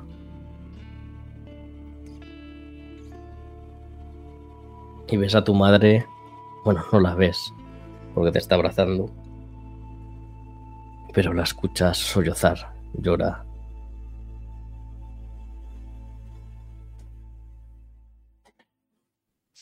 y las lágrimas se mezclan con la lluvia, haciendo un contraste entre el calor de tus lágrimas y ese frío del cielo. Y yo te abrazo. Gracias por todo, mamá. Te quiero. Y yo a ti, hijo. Y nada más decir esas palabras. Llega hasta vosotros, mojado por la lluvia y casi indistinguible el color negro debido a la oscuridad. Es un Mercedes-Benz de color negro, prácticamente una limusina, que aparca justo delante de la cabina telefónica. Y no es el conductor el que baja la ventanilla, sino que se baja de uno de los asientos de atrás. Y ahí podéis ver al doctor José Mengele.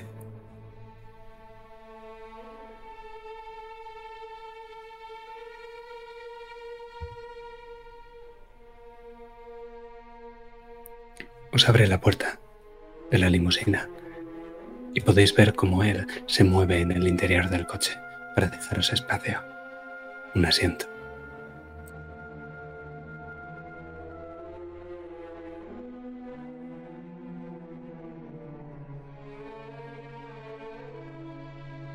Ayudo a mi madre a meterse en el coche.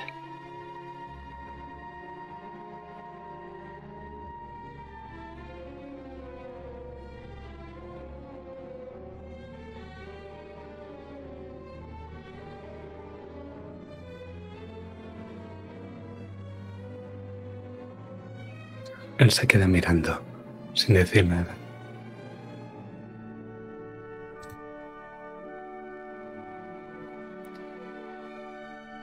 Buenas noches, doctor. ¿Algo nuevo? ¿Algo que hayas podido saber? No tengo mucho tiempo.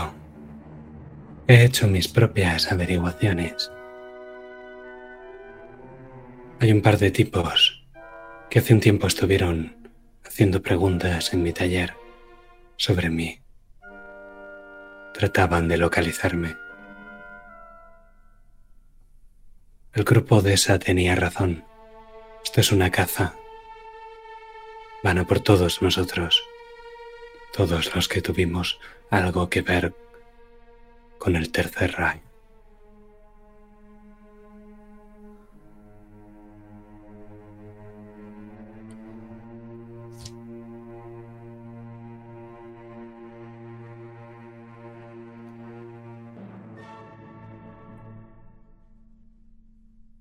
Y la estrategia es huir. Es salir corriendo como ratas. Estoy finalizando mis asuntos aquí. Saldré de aquí cuanto antes. No voy a deciros lo que tenéis que hacer vosotros, pero es un consejo de vuestro médico.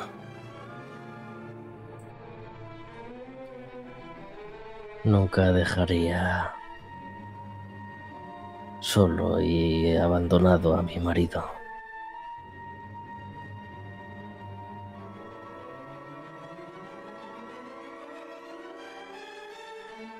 Klaus,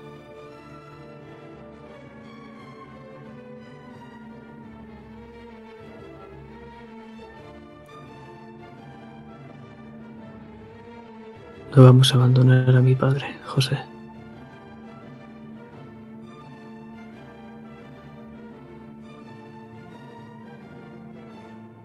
tengo lo que me pediste sobre Shuda.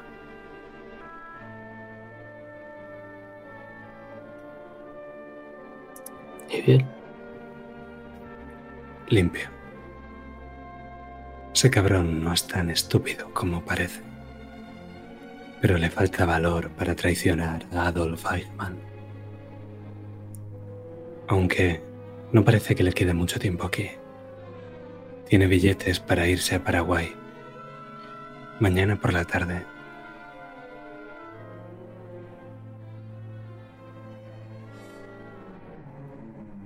Miro con... Menos desaparecerá de nuestra vista pronto miro con recelo a Klaus. Lo único raro de todo esto es que ha comprado cinco billetes.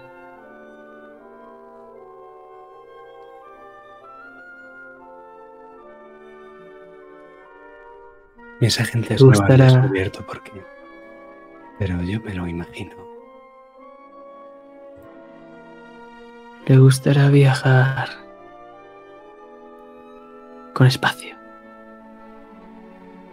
Ese culo gordo necesita al menos dos o tres asientos, ¿verdad?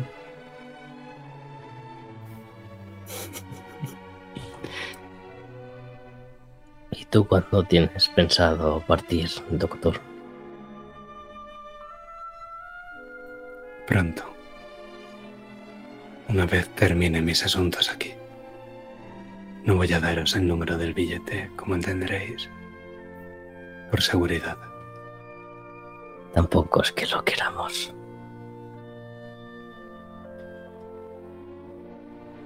Ha sido un placer.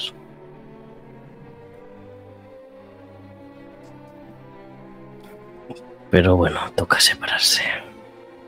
Nicolás, ¿quieres dejarme con tu madre a solas un momento?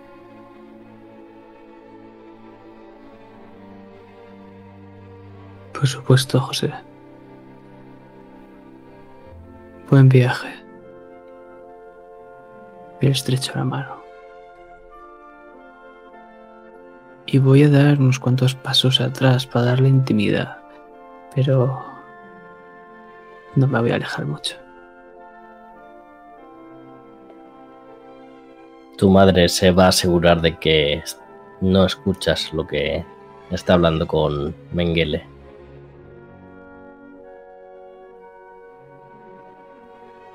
De hecho, te mira de reojo cada.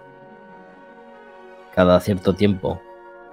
Mirando si estás enterándote de la conversación o no. Pues mientras tanto podemos ver cómo hablas echando esas miradas furtivas a tu hijo. Y Mengele, por un momento casi parece que se quede lívido. ¿Qué serán las palabras de Vera, Eichmann? ¿Cómo Hay algo- lograrlo? Hay algo que sí puedes escuchar al principio de la conversación, Klaus. Dice algo de... parto.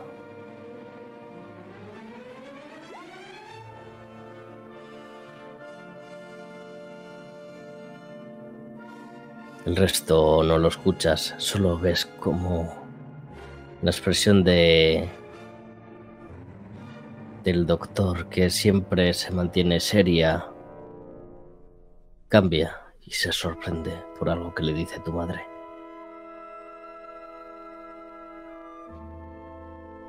Y eh, a partir de ahí acaban su conversación. Pero cuando Vera sale del coche, todavía este va a aproximarse hacia Klaus. Y con la ventanilla bajada vas a poder echar un último vistazo.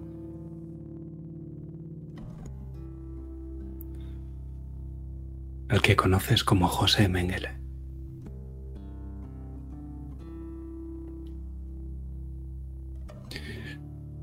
Nicolás, no hagas tonterías, ¿eh?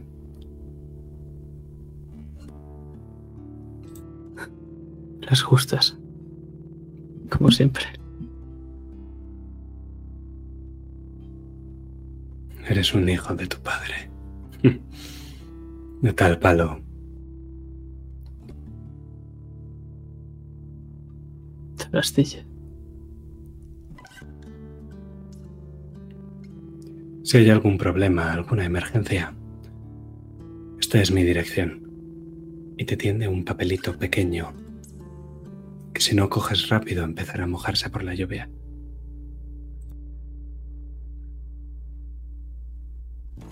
Lo cojo. Leo por encima la dirección rápidamente y me lo guardo como si fuese un tesoro. Los Eggman siempre serán bienvenidos a mi casa.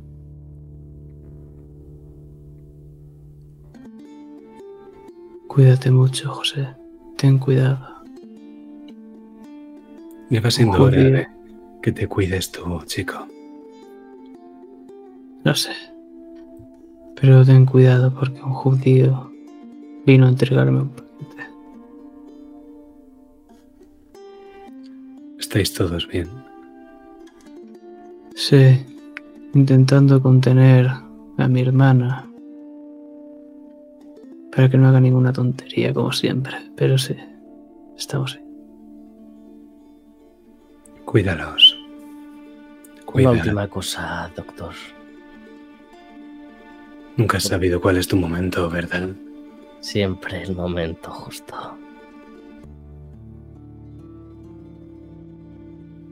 ¿Por qué cree que nos ayuda Carlos?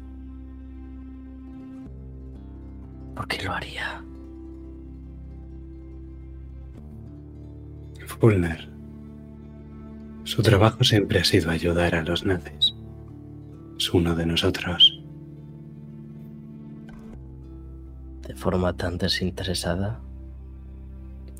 Desinteresada. No. Cada uno de nosotros que cae es uno más de nosotros que está más cerca de caer. Somos cartas abiertas de información ante los interrogadores adecuados. Cada nazi a salvo es uno más que no es delatado. Cualquiera puede saber eso.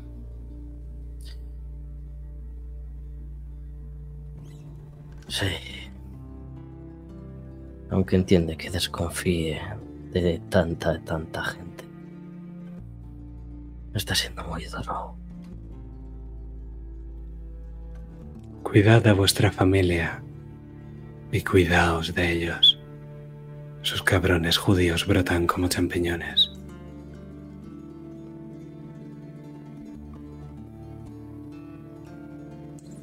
Adiós, Nicolás. Adiós, José. La ventanilla se sube lentamente y una vez está subida por completo, aprietan el acelerador y quemando rueda. El coche da un giro y desaparece en la oscuridad de esta fresca noche de mayo.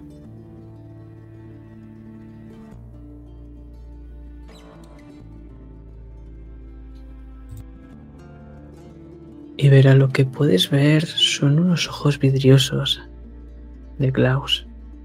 Pero podría ser por la lluvia, ¿no?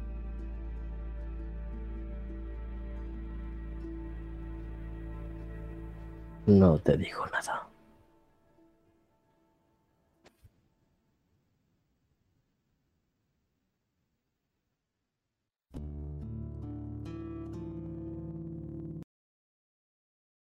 Pero creo que la siguiente escena que vemos es ya de todos vosotros en la casa de nuevo. La familia reunida.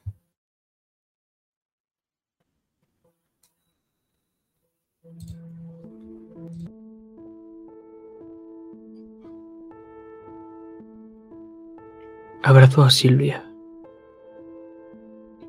La aprieto contra mi pecho.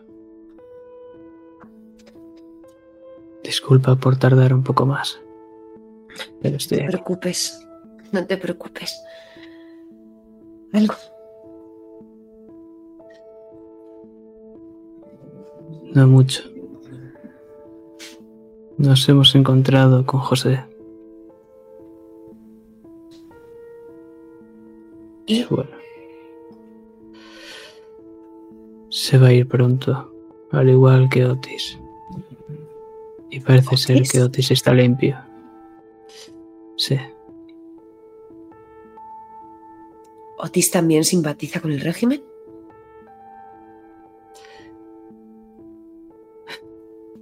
Bueno. Padre le ayudó en su momento. Siempre hemos sido amigos. antes en Alemania y también aquí. Entiendo.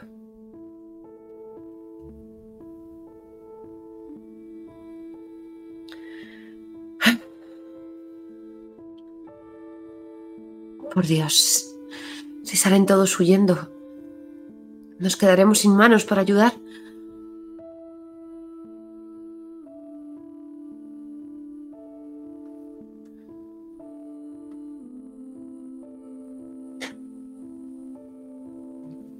No necesitamos más que las nuestras. Estamos bien. Solo podemos confiar en nosotros. Solo nosotros cuatro. Y le echo una mirada de reojo a Catherine.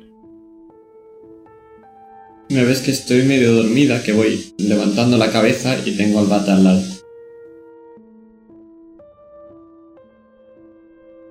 Por Dios. ¿Por qué le has dejado? Ha dicho que me defendería.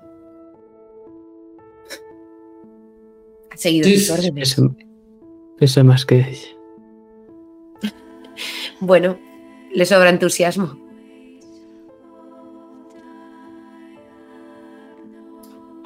Ella también es fuerte. Como tú. A su manera. Adolf. Ya elegido. Le ha puesto Adolf. Te miro, Vera. No había mejor nombre. Por cierto, Silvia, quizás el nombre de tu padre sería bonito. Bonito para el otro. ¿Cómo se llamaba? La verdad es que recuerdo poco de tu familia. Mi padre se llamaba Lothar. Lothar Hermann. Mm, Así es.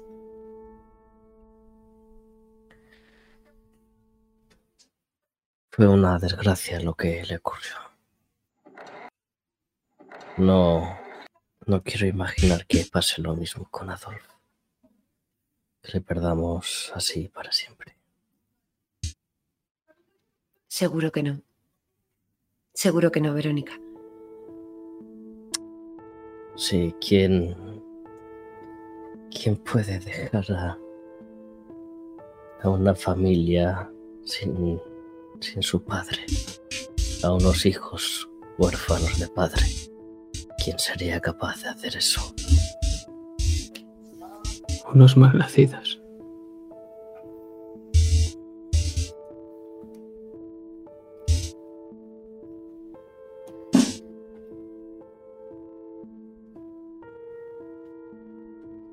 Cojo el bate y se lo quito a Catherine. Yo la protejo, yo la protejo, yo la... Me levanto, pero este... Ah, eh, hola, Klaus. Gracias por proteger a Silvia. Lo has hecho muy bien. ¿Verdad que sí? Lo he hecho muy bien. Sí. Me vuelvo a recostar y me quedo también otra vez medio dormido. y me siento a tu lado. Espero que no haya intentado escaparse. Sabes, me conozco muchos de sus trucos. Algunos se los enseñé yo. Y ves cómo cojo una pequeña piedrecita que me saco de bolsillo. La tiro en el aire y la vuelvo a coger. Me arrepiento mucho de enseñárselo.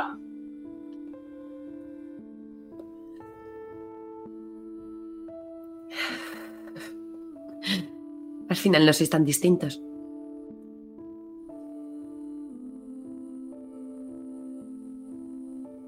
Somos los hijos de Eichmann.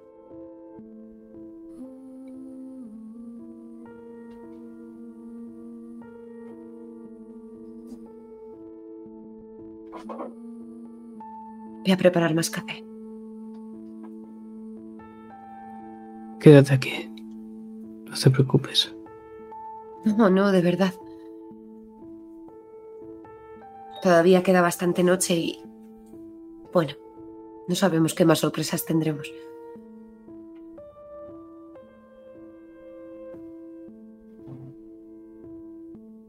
Vale, bebe.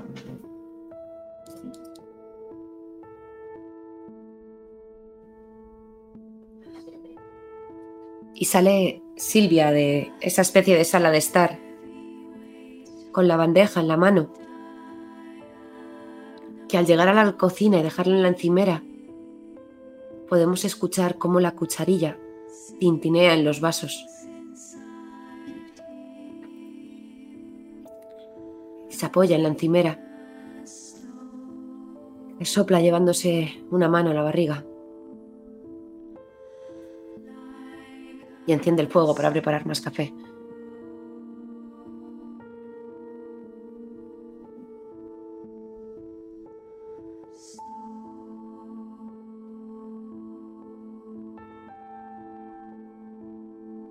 ¿Sabes, mamá?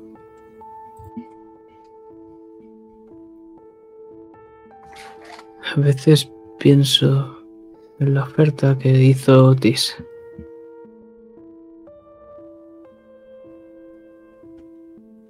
Tú no piensas en ella. La oferta que me hizo, Sí, salir de aquí. José. José ha dicho que tiene cinco billetes. Otis es un hombre testarudo. No, no pierde la fe hasta el último momento.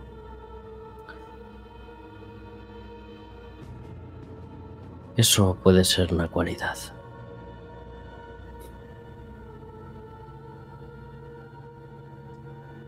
A veces pienso,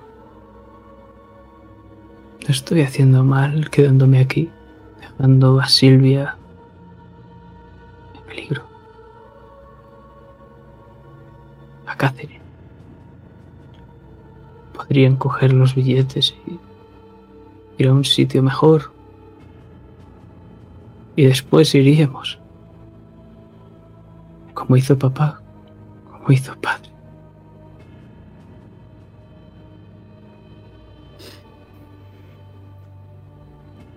¿Y cómo podríamos protegerles allí, Klaus? ¿Acaso crees que en esos países no hay cazadores? Están por todos lados.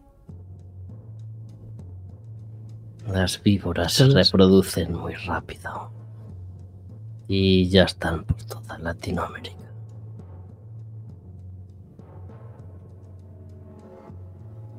Silvia me da mucha lástima. Simpatiza con esos cabrones judíos. Tu padre quiso en un último momento salvar a gran parte de ellos, pero ya era demasiado tarde.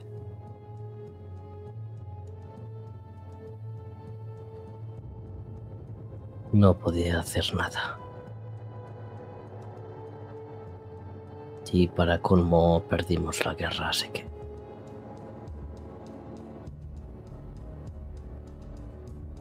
siempre llevará el sobrenombre del arquitecto de la solución final.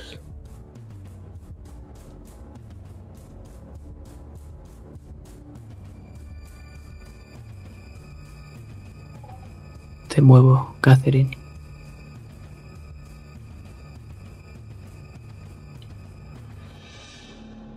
Eh, ¿qué, ¿Qué pasa? ¿Qué pasa? Silvia lleva un buen rato en la cocina. Ves a echar un vistazo. Sí, proteger, proteger a Silvia, sí, voy, voy. Y ves que mientras me hago así en el ojo, me dirijo a, a la cocina.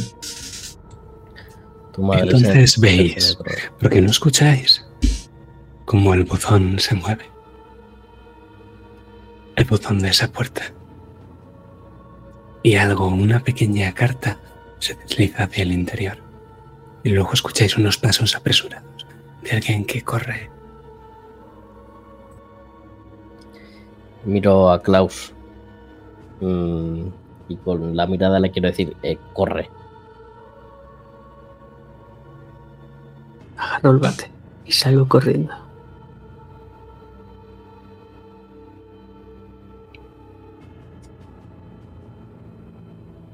Es un chico espigado, con la cara sucia. Y tiene una motocicleta aparcada lejos de ahí, tanto que no habéis escuchado el sonido del ciclomotor al acercarse. Reconoces al chico. Lo has visto dos veces antes.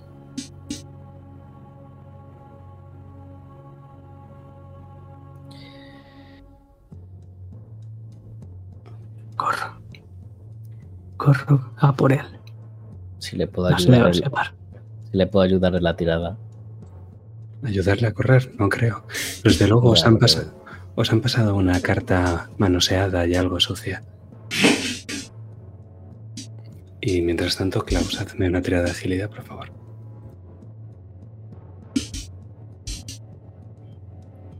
Vale.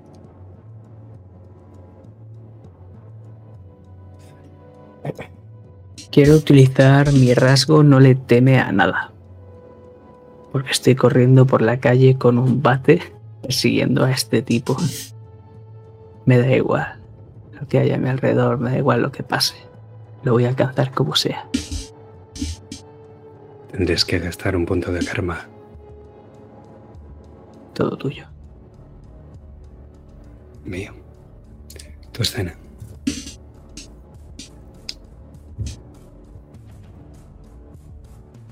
Pues justo vemos como el tipo llega a ese ciclomotor. Y cuando va a arrancar, vemos como cae un rayo. Y vemos justo como a la vez, ¡pum! Mi bate impacta contra el ciclomotor. ¿Dónde vas, hijo puta? Tío, tío, yo solo tenía que entregar el mensaje, ¿vale? El el hombre gordo me ha dicho que dé el mensaje y que me vaya. El hombre gordo me ha ¿Qué dicho hombre que no- gordo? Hombre gordo, huele muy mal. Le doy en el estómago con el bate.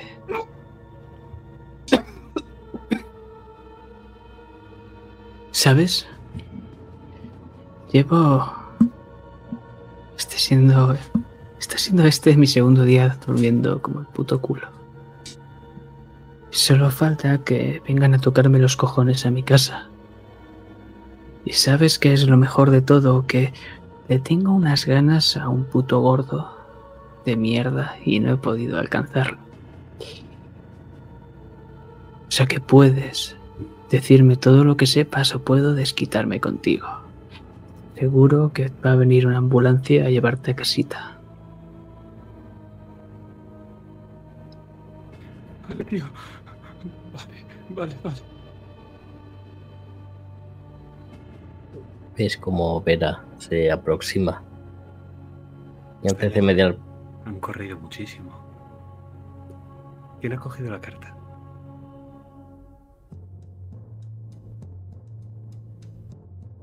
supongo que yo. Pues me imagino entonces como las arrugas entre las manos, mientras a tu velocidad, que es bastante inusitada para una mujer de tu edad, llegas hasta casi la parada de autobús, donde ya se dobla la calle. Y me gustaría saber qué están haciendo Silvia y Catherine allá en la casa.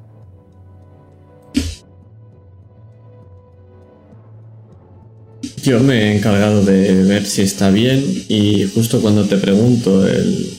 Hola Silvia, ¿cómo está? Es cuando se escucha lo de la carta, escucho el, el portazo de Klaus al abrir la puerta y salir corriendo. ¿Qué acaba de pasar? No lo sé. Pero imagino que se oyen en el silencio de la noche los gritos de Klaus. Tu hermano. Tu hermana, Cata, corre. Y salgo de la casa.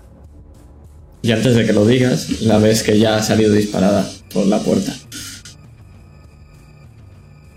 Salgo corriendo de la casa, gritando. "Cla- eh, ¡Nicolás! ¡Nicolás!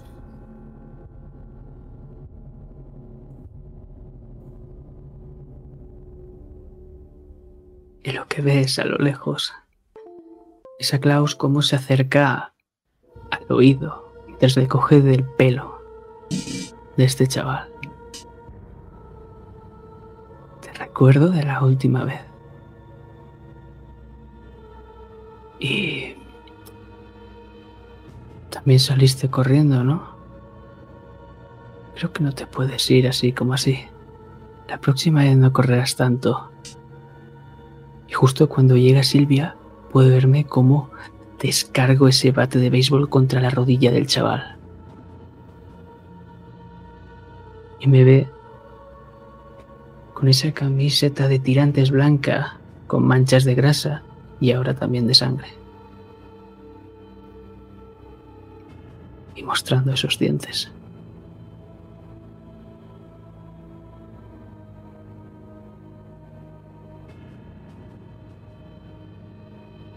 Pe- ¿Pero qué estás haciendo, Klaus? ¿Qué? Y me dirijo a ponerme en el medio como pueda. Soy una niña, probablemente no pueda. Y ahora que lo ves más de cerca, más allá del barro y de la sangre, ves que lo conoces, Cata. No sabes su nombre, pero lo has visto por Buenos Aires. Un amigo de un amigo de un amigo. Habéis fumado juntos. Una vez le robaste un paquete de tabaco. Es- espera, Klaus, ¿qué, qué estás haciendo? Sí. Un momento, yo te conozco. Para, Klaus. Te pego con el revés de mi mano y te aparto.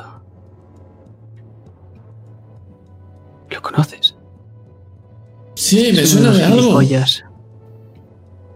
Es uno de los gilipollas con los que vas. Yo qué sé, lo conozco de una, es un amigo de un amigo, pero ¿qué te ha hecho? Catherine, este. Este chico tiene que ver con la desaparición de tu padre. ¿Pero qué, qué es lo que ha hecho? ¿De quién, es, ¿De quién es la parte de la carta? Te lo dije, Catherine. Si alguno de tus gilipollas, de tus amigos, tenía que ver con esto, Que no tiene nada que ver. Yo qué sé que tiene que ver con la carta. Em, cojo la carta de la mano de Klaus y la abro.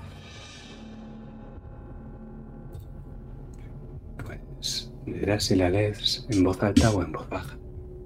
La leo en voz alta.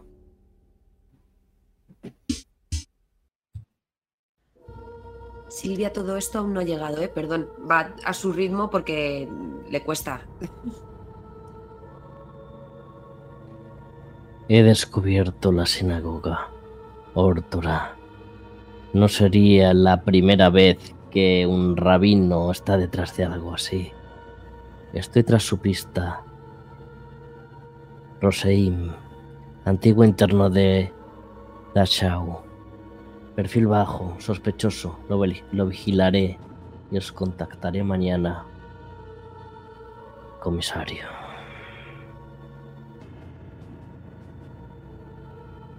¿Lo ves? ¿Lo ves como no tenía nada que ver? Déjalo ya de una vez. Del mechero, ¿Quién te mandaba? Chico, ¿quién te mandaba la anterior vez? ¿Qué anterior vez? ¿La vez del reloj? El doctor José, el doctor José. No, la del mechero. La del mechero no es él. Era un chico Era gordito. El gordito. Hmm. A ese no lo conozco. ¿Quieres soltarlo ya? Y ahora soy yo el que quiere darte un empujón para que lo sueltes. me mueves un par de centímetros y le suelto los pelos. Chaval, ¿sabes qué es lo que estás haciendo? Yendo a mi casa, meter cosas en el buzón y irte corriendo. ¿Eres acaso gilipollas? Solo hago lo que me ordenan, señor. Solo hago lo que me ordenan. Te hubieses evitado este mal trago de haber dicho que venías de parte del comisario. El comisario me dijo que no debían vernos juntos.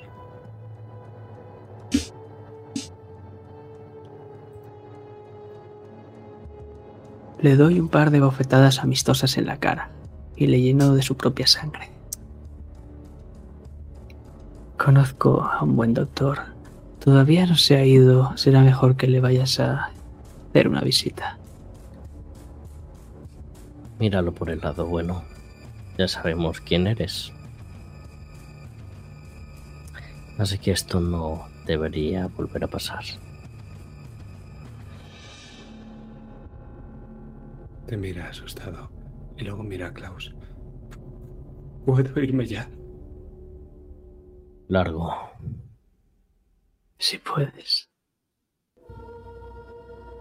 Coge su motocicleta y la intenta arrancar, pero es inútil. Así que al final la deja tirada de lado y se va corriendo.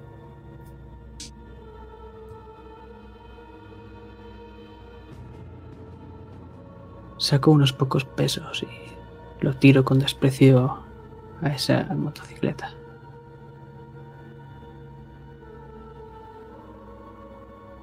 Volvamos a casa.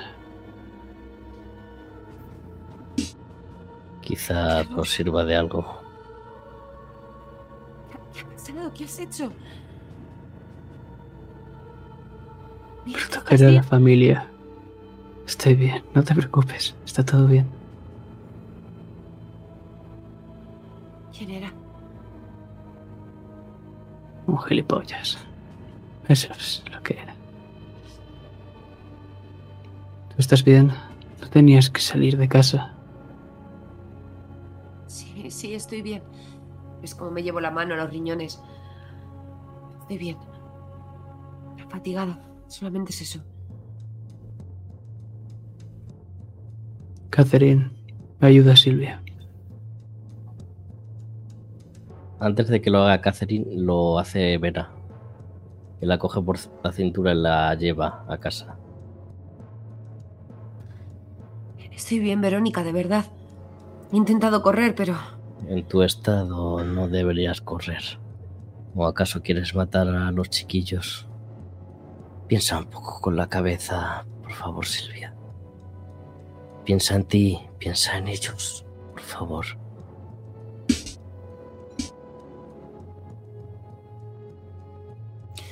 sí, lo haré, lo haré. Me, me he asustado. He oído gritar a Klaus. Bueno, de todas formas, estos dos pequeñines llevan sangre Eidsman. O Eidsman. Son fuertes. Como su padre, así que confía en él.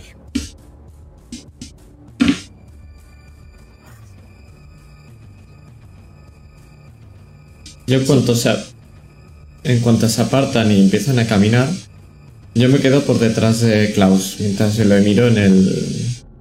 Cómo está cogiendo ese bate metálico, pero ahora lleno de sangre. ¿No me vas a decir nada?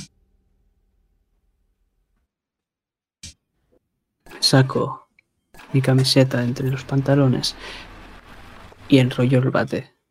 Lo deslizo limpiando la sangre. De nada, imagino. ¿Qué quieres que te diga más?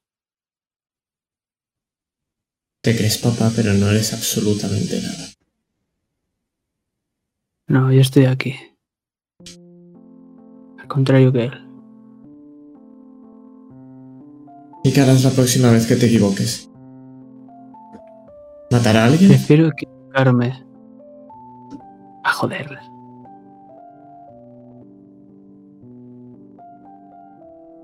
Pues ahora la has jodido.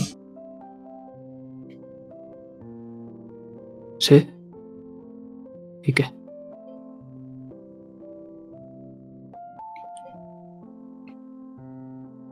Esto no es lo que quiere Silvia, ni es lo que quiero yo. Tampoco es lo que querría papá.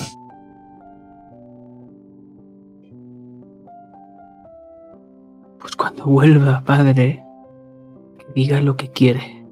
¿Y si no vuelve? Mientras, os voy a cuidar yo. ¿Así? Sí. No, así vas a acabar como papá.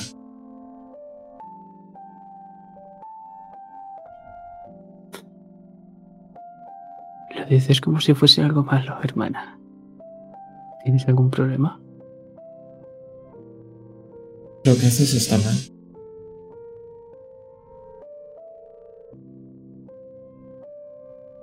Acerco y te cojo del hombro fuerte, aprieto. Te clavo el pulgar en la clavícula. Ten mucho cuidado con lo que dices. Si no quieres otro bofetón de mamá. O peor, te dé yo uno. Y entonces el coche. En dirección opuesta por donde vosotros ibais. Os encontráis en la verja de la clase. Es un Mercedes-Benz. Otro Mercedes. Pero este es de última generación. Y os diré otra cosa. Y es que vosotras, Silvia y Vera, sois las primeras que lo habéis visto. Y venía haciendo eses por el camino de tierra que llevaba hasta la casa. Los faros no alumbraban recto. Aparca al otro lado de la verja y apenas se ha dado cuenta de que estáis ahí. Otis suda, con la gran masa de su cuerpo bamboleándose, intenta caminar recto hasta la verja, hasta que os ve llegar a la casa. Tiene la corbata desabrochada y lleva la chaqueta de su traje enrollada en la mano, no la lleva puesta. La camisa empapada por los sudores del alcohol.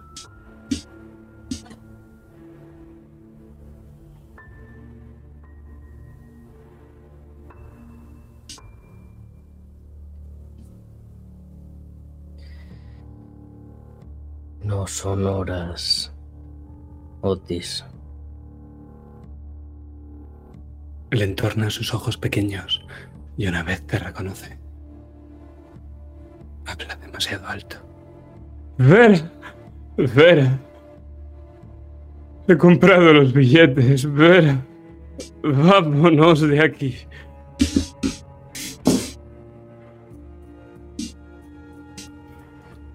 Le dedico una mirada fría. Cállate. Y pasa dentro de casa. Creo que aún nos queda un poco de agua. Que te vendría bien lavarte un poco la cara. ¿No crees? No, no. Tenemos que irnos, Vera. Ahora mismo. Yo conduciré al aeropuerto. Creo que nos matarías en ese viaje. Y Otis, se escucha el rechinar del bate metálico por el suelo. Adolf no va a volver. Vera, te- tenéis que venir conmigo. Tienes que venir conmigo. me acerco a él y le cojo por los hombros. Ya vale. Deja de montar un numerito. No es lo que nos hace falta ahora. Es un mal momento.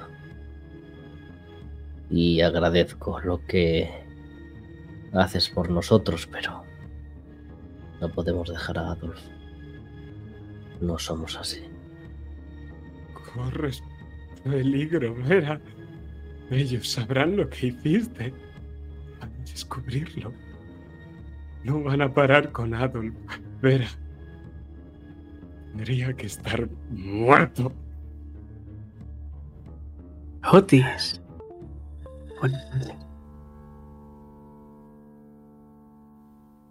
Me han dicho que tenías unos billetes de más qué se debe?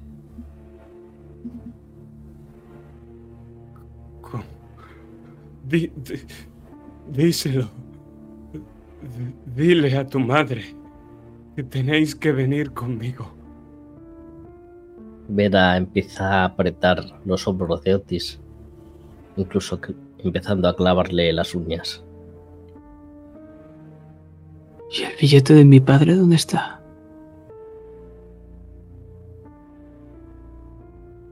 Te quieres llevar a mi familia, pero falta mi padre.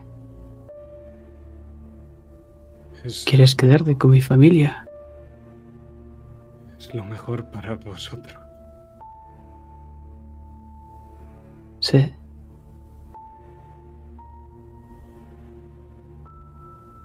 Mira, suelto el bate. Contigo no hace falta. Digo, un bate de béisbol. Me acerco. Son pasos sonoros. Y antes de que te pongas delante de él, ves como tu madre se desliza y se interpone entre los dos.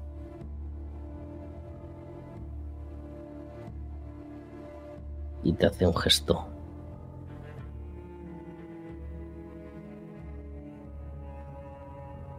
¿Vas a permitir que esta escoria nos vuelva a insultar? Que venga aquí. Que... Erin, ¿quieres llamarle papá? ¿A este hijo de puta? Quiero que te calmes. Y quiero que este hombre se vaya. Estoy calmado, ¿verdad, Otis? Su padre es un asesino. Un oficinista insignificante cuya firma en un papel mandaba a las personas a la muerte. Y padre no era un un empujón. Ya. De hecho, Vera se estaba girando. ¡Klaus, no! Y lo que ocurre cuando das ese empujón a, a Otis es que Silvia estaba detrás de ti en ese momento para sujetarte el brazo. Y ese contragolpe, después de empujarle, lo que ocurre es que Silvia cae con la tripa contra el suelo a causa de tu empujón sin querer, Klaus. ¡Ah! ¡Klaus, para! Una pena. Es una pena porque sabes que disfruto haciendo daño a los demás. Y no me he dado cuenta. Me he dado cuenta de que estás chillando de dolor. Porque ahora mismo me ha balanzado contra Otis y él es lo único que estoy escuchando. Cómo mis puños están impactando contra esa carne asquerosa y mórbida. Y empieza a salpicar más y más de sangre. ¿Qué es qué, puto cerdo? Repítelo, hijo de la gran puta. Par de dientes salen disparados.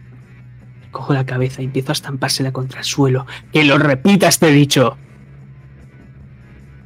Sigo golpeándole esta vez a las costillas. Y los dientes están más afilados que nunca. Sigo golpeando, golpeando y golpeando. Y golpeando. ¿Pero qué estáis viendo los demás?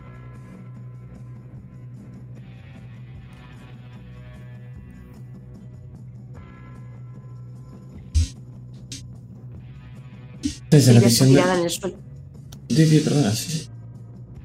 Desde la visión de Catherine lo que ve es un monstruo abrazándose en su presa. Pero no está fijándose en eso. Se fija más en la cara de horror que nunca había visto que tenía su madre y cómo por primera vez ha perdido el control de todo. Y veo la cara de una mujer que está viendo lo que ya no es su marido. Porque Klaus no está haciendo daño solamente a ese hombre en el suelo. No.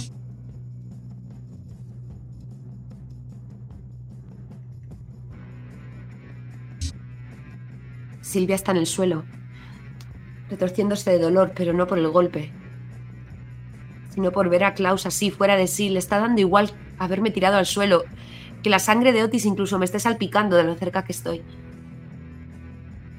Lloro y grito, y busco con la mirada a Verónica.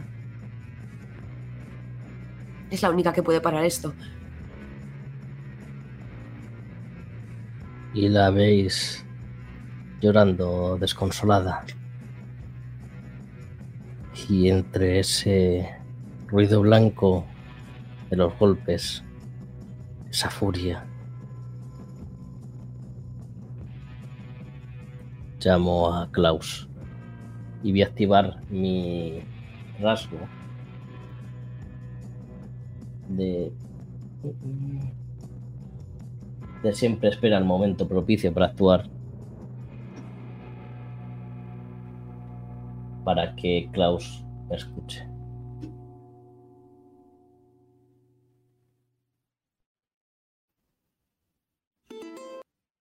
Hecho. No tengo que tirar. No. Déjalo.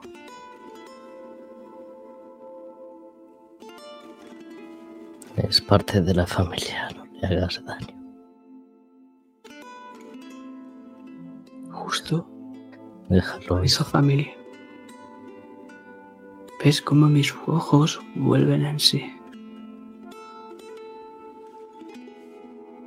Parte de la familia, mamá. Es como tu madre te mira. Está en pánico y asustada. Sí, parte de la familia. Siempre lo ha sido. Incluso antes de que tú estuvieras aquí. Tu madre se acerca a ti. No es mi familia. No es nuestra familia. Nunca lo va a ser. A Catherine. Hay cosas que no se pueden cambiar. Klaus. Tú nunca has perdido a tu padre.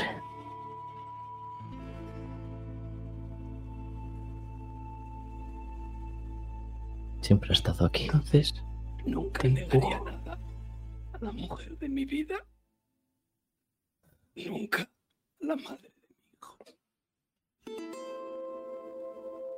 Te empujo, tirándote al suelo.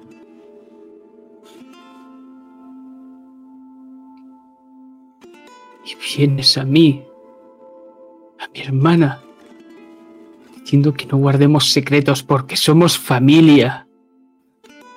Y un par de horas después te atreves a decirme esto. Padre, Sí. Porque hay cosas que es mejor guardar por el bien de todos. Para que no- una familia no se destruya. No sabes cuánto he tenido que guardar todo este tiempo. Cuántas palabras me he tenido que tragar. Para protegerte a ti y a tu hermana. He tenido que aguantar vuestras mierdas. Vuestras Papá, ¿lo sabe? estupideces. sabe lo que has hecho, sabes quién soy, lo sabe. Claro que lo sabe. Pero él sabe mantener la mente fría y pensar en el bien común. Tú no has heredado eso. Actúas sin control. Justo. Justo como él. Tal astilla.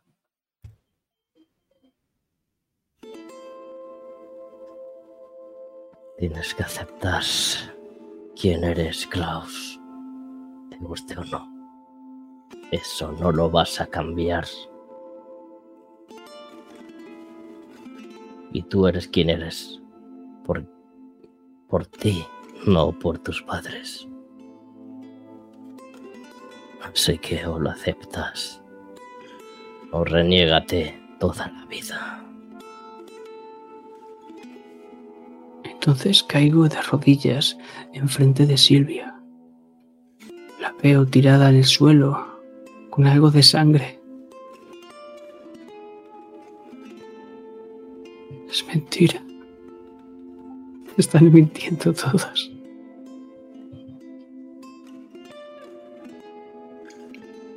Están mintiendo. Pero tú no lo harías, ¿verdad, cariño? Y ves como cuando te acercas a ella, Silvia se aparta hacia atrás, evitando que la toques.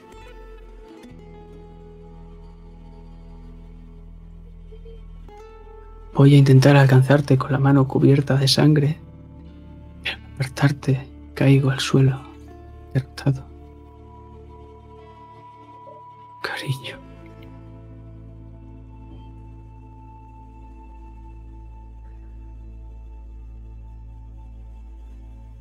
Entonces dirijo mi mirada hacia ti, Catherine.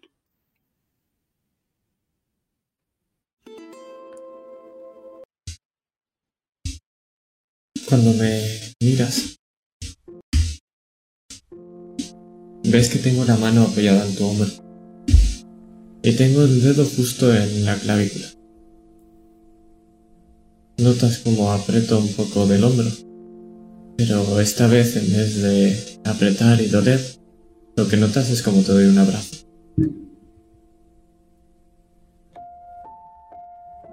Me da igual lo que diga ese hombre.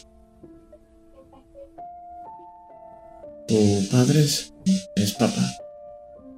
Es esa persona que tanto quieres, es ese heredero.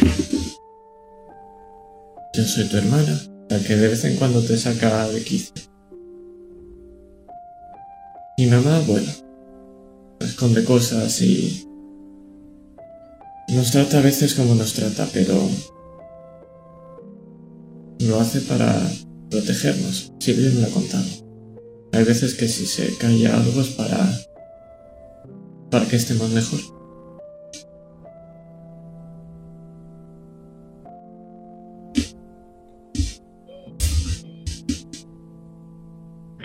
Lo importante es que yo soy tu hermano y tú eres mi hermana. Y eso siempre va a ser así. Sí, siempre seremos familia.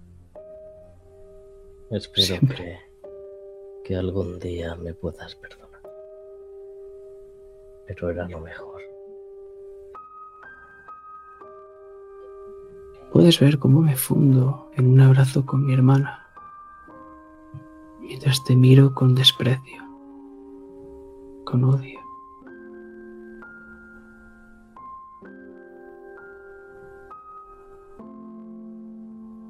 Siempre, Cata.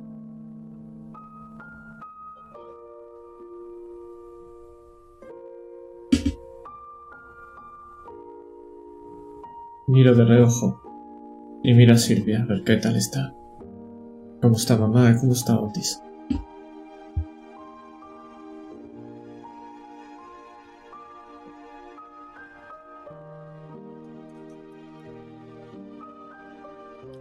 Silvia tiene el rostro totalmente congelado.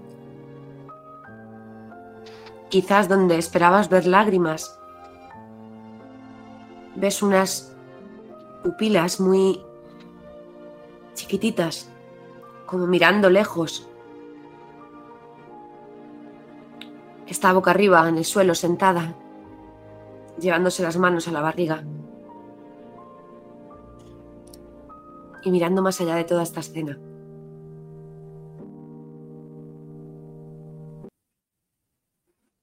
Esas luces que se acercan en el horizonte. Porque de deciros que esto marca el final de la escena de noche y el principio de la de día. Es que que me aspen si no son una docena de motocicletas y coches destartalados los que se dirigen hacia vuestra posición.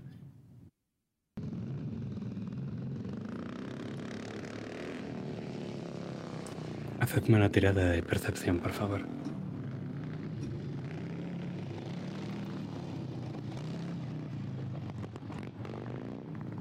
Suficiente con la tirada de Verónica. Los reconocéis a todos del grupo de esa.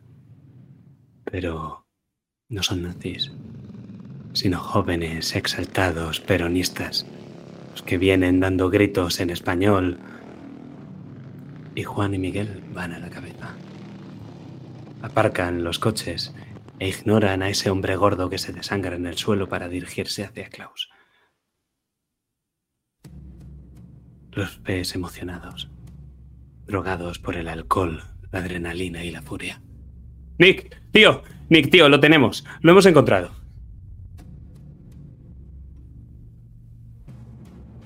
¿A quién, chicos? ¿Qué habéis encontrado? A tu puto padre, tío, lo tenemos. Sabemos dónde está. Sonrío. Y me meto mi camiseta otra vez dentro de los pantalones. Y cojo el bate de béisbol. Es una sinagoga, tío. Esos judíos lo han encerrado en el sótano. Los putos judíos. Sergio dice que ha visto a varios tíos corpulentos entrar y salir de la sinagoga a altas horas de la noche. Y el día del secuestro vieron cómo metían un fardo dentro que se movía. Te digo yo que no eran ratones. ¿Qué quieres que hagamos, madre? Vemos a casita y tomamos café.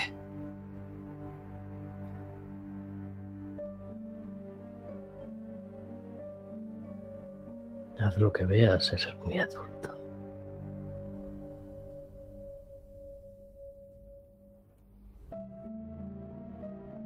Pero luego no vengas lamiéndote las heridas con las faldas de tu madre.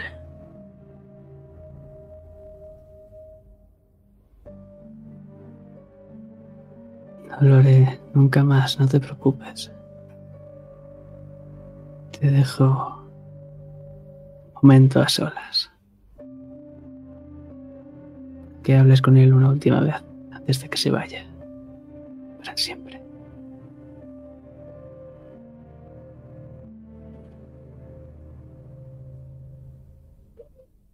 Vamos, tío, coño, Nick. ¿Vamos a enseñarles quién coño manda o qué?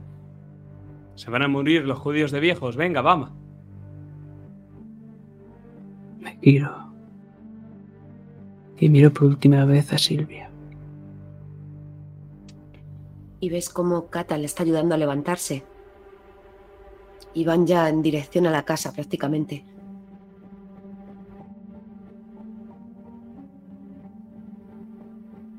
Ves cómo abro la boca, pero no me sale ninguna palabra.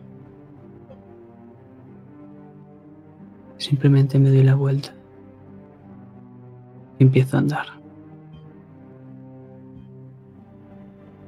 Sueltan vítores cuando ven que te acercas y te montas en uno de los coches. Juan, que lo tienes justo al lado, te dije. Es como dijiste, Nick, tío, nadie nos echa de aquí, ni judíos ni el gobierno, por encima de nuestro puto cadáver.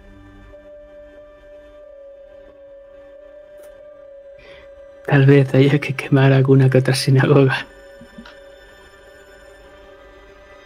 Sí, tal vez sí. Te pasa un fardo, pequeño, metálico.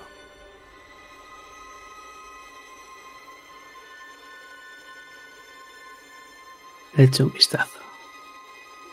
Es una pistola. Seis balas. Un revólver.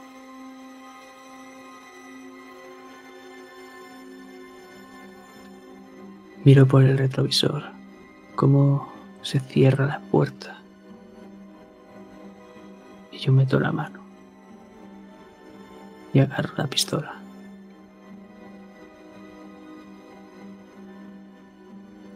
Y justo antes de arrancar, entre gritos en español, otro de ellos, ese tal Miguel, dice, venga tíos, como nos enseñó Carlos, Sig Heil, Sig Heil, Sig Heil.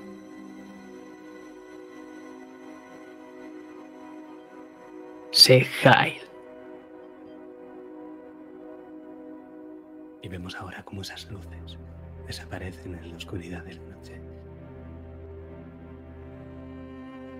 Pero creo que no es ahora cuando vamos a prestar atención a ese hombre moribundo que yace en el suelo o a esa pobre embarazada, sino que vamos a dirigir nuestros ojos una última vez a esa niña, esa niña que ya no lo es tanto, que mira el lugar por donde han desaparecido su hermano y amigos.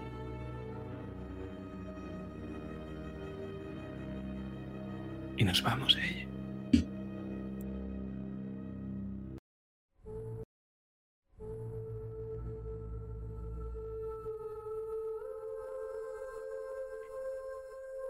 Cuando deshacemos el fundido en negro, no escuchamos ni un ruido. Los coches y las luces atrás, vacíos de bates, palancas y otros objetos contundentes. Puedes ver cómo Miguel agarra con su mano derecha otro bulto gris igual que el tuyo y lo guarda así escondido dentro de la chaqueta. Ahora mismo las farolas no están encendidas. Ese plan de ahorro del gobierno. Esto no pasaba con Perón. Y además, estáis cada vez más cerca del barrio judío. Y esos cabrones son tan usureros como cuentan. ¿Crees que tus amigos, Klaus, llevan alguna lámpara? ¿Alguna linterna?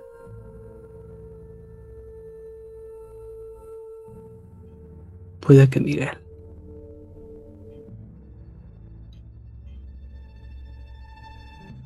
Una lámpara de queroseno en una mano y la pistola escondida por la chaqueta en la otra. Y es a la luz de la lámpara cuando la ves.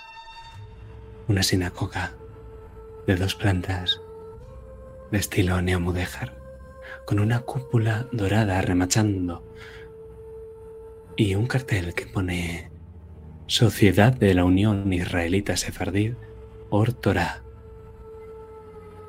En español, claro. El edificio no es demasiado grande, pero para ser judíos, este sitio tiene que ser importante, Klaus.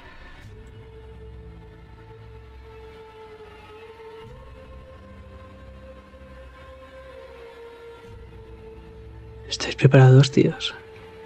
Se va a liar una buena. Asienten y algunos hacen entrechocar sus armas débilmente. Hazme una tirada de percepción.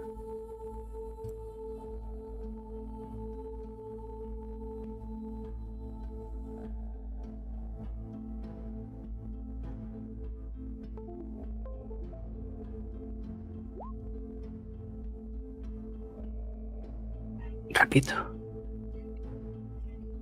Por favor. Es más uno.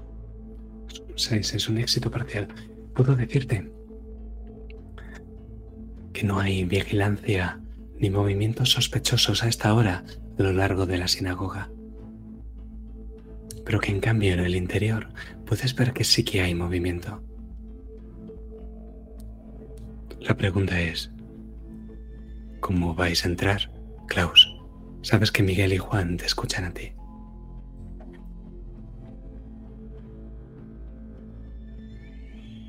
¿Cómo íbamos a hacerlo? A lo grande, por la puerta principal. ¿Cómo ibais a hacerlo si no, verdad?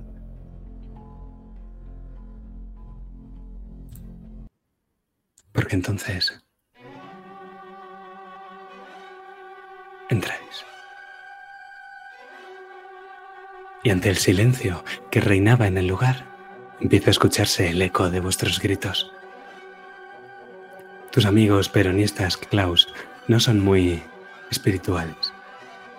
Bufan, resoplan, como si fueran caballos al galope, y sus botas metálicas resuenan en el mármol y en la madera del interior de la sinagoga como si fueran cascos de caballos.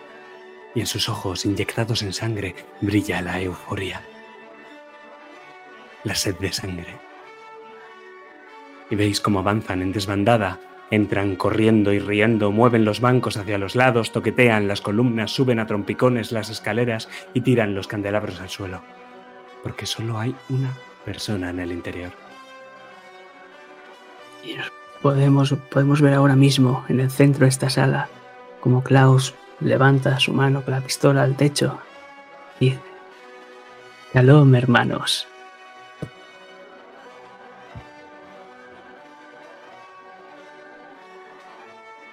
Y todo se vuelve una locura. Podemos ver cómo la gente empieza a destrozar todo. Cómo los cánticos se, llegan, se llenan en esta sala. Sí. Y cómo empiezan a destrozarlo y a mancharlo. Incluso a pintar garabatos. Y mientras yo, como si fuese un rey, ando tranquilamente por la sala. Sonriendo, incluso bailando. Como si esto fuese una obra de teatro. Y yo fuese el protagonista. Y puedes ver como justo Juan está terminando de pintar una esvástica cubriendo los muros de las sinagogas que tenían escrituras hebreas. ¿No queda mejor así? Muchísimo mejor.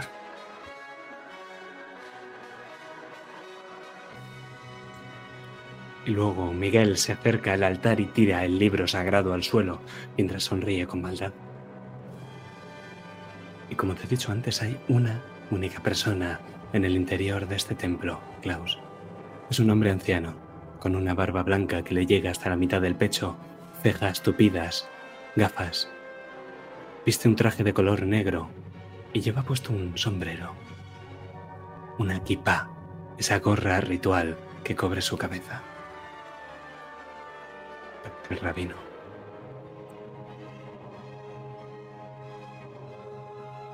Me acerco a él y con la pistola se la tiro al suelo. ¿Sabes que es de mala educación llevar sombrero dentro?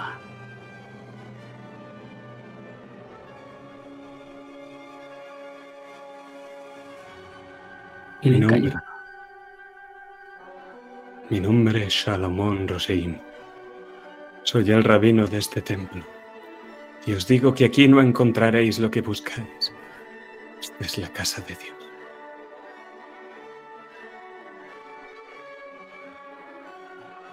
Sin embargo, mis amigos han dicho que aquí tenéis a alguien muy querido para mí.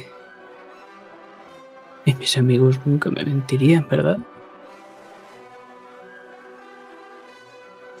Tus amigos se equivocan. Entonces, ¿sabes algo? Mazel Tov, amigo. Pero no sé de quién estás hablando. Ha desaparecido una persona. Imagino que lo habrás escuchado. Sale en los periódicos.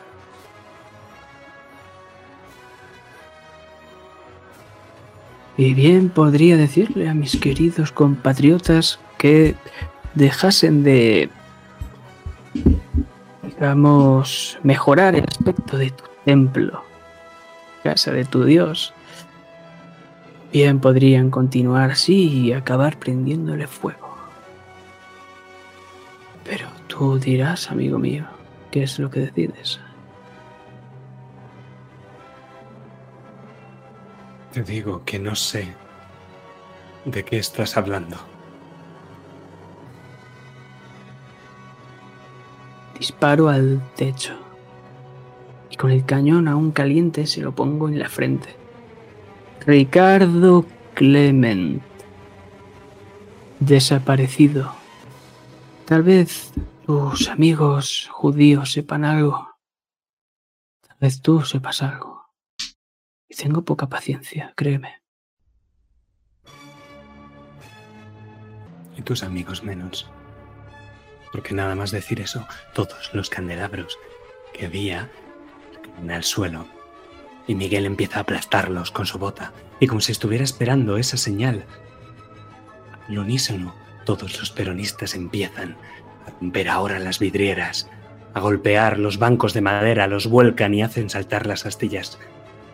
Que lo primero ha sido solo de la llegada.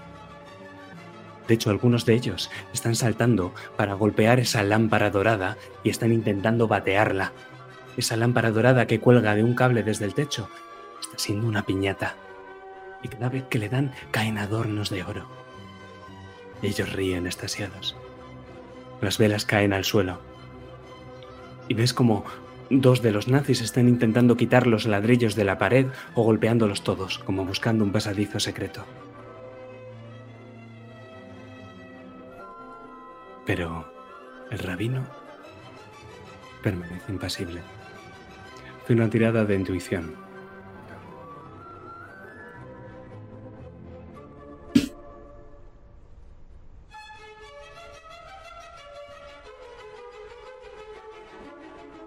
Utilizaré experiencia para darme un más dos.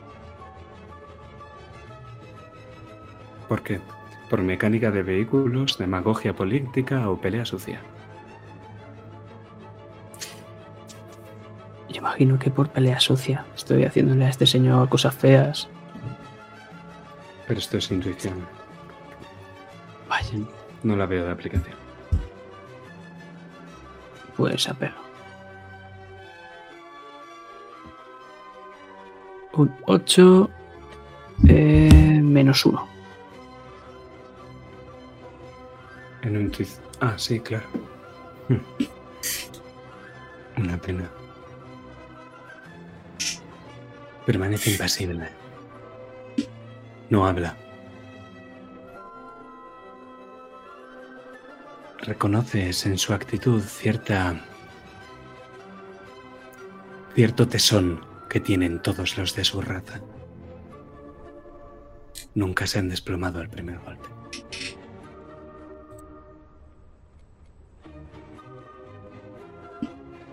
Le sonrío. Bonito nombre, gracias por decírmelo. Puede que le pregunte a tu familia entonces. Miguel, el bidón. Acércame, ¿lo quieres? Claro, Nick. Empieza a rodarlo hasta tu posición. Y él se empieza a poner nervioso. Empiezo a abrirlo lentamente. ¿Cómo crees que olerá un rabino después de ser chamuscado?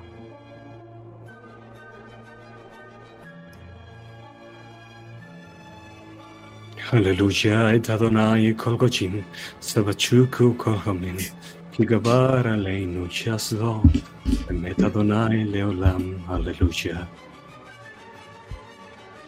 No te preocupes, amigo mío. Ahora que sé quién eres, voy a poder oler tus cenizas y las de tu familia después. Que iremos a hacerles una visita. ¿Te parece bien, no? Y empiezo a arrojar la gasolina.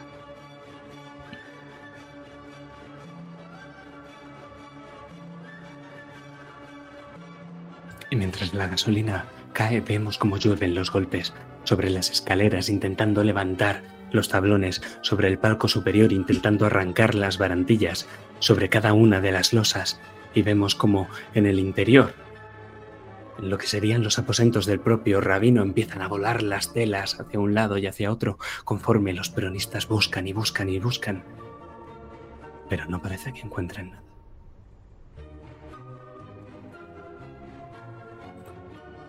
Juan busca fondo, joder. Dentro de unos pocos minutos esto se va a caer. Am Yisrael Tai. El pueblo de Israel sobrevivirá.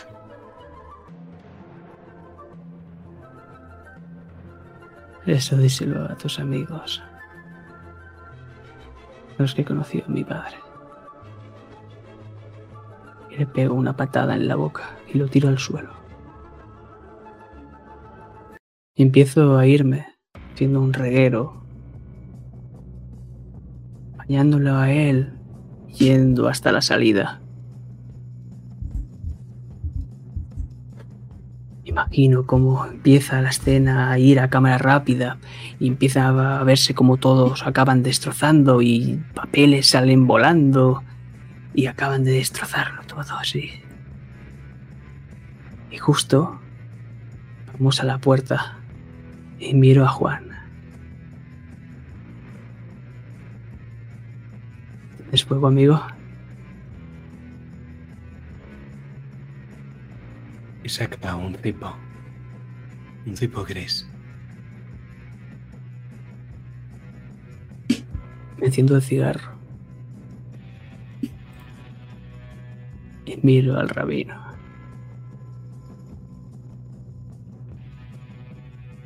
Aleluya. Aleluya. Y vemos como cámara lenta. Tiro el cipo. Empieza a rodar.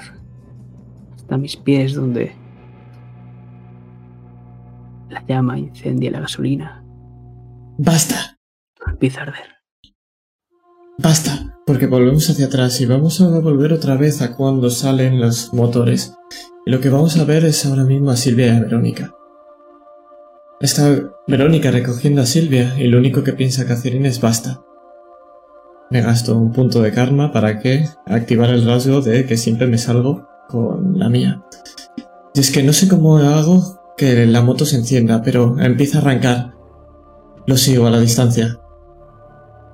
No sé conducir, me da igual. Acaba la moto destrozada justo cuando cae al lado de uno de los coches, pero no se enteran. Tengo la suerte de que están dentro ya. Empiezo a escuchar ruido y me mete dentro. Todo está siendo un caos. Un caos suficientemente grande como para que me cuele dentro y esté viendo todo lo que está pasando hasta ahora, hasta ese mismo momento, hasta justo en el último momento cuando lanzas ese cigarro que cae. ¿Ves cómo cae encima mío? Estoy bañada en gasolina. Y lo que estás viendo ahora es como se me empieza a arder el brazo. Empieza a arder el vestido. ¿Qué haces, Klaus?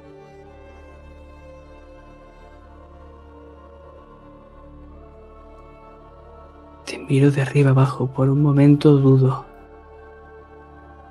Esa es imposible que sea Catherine.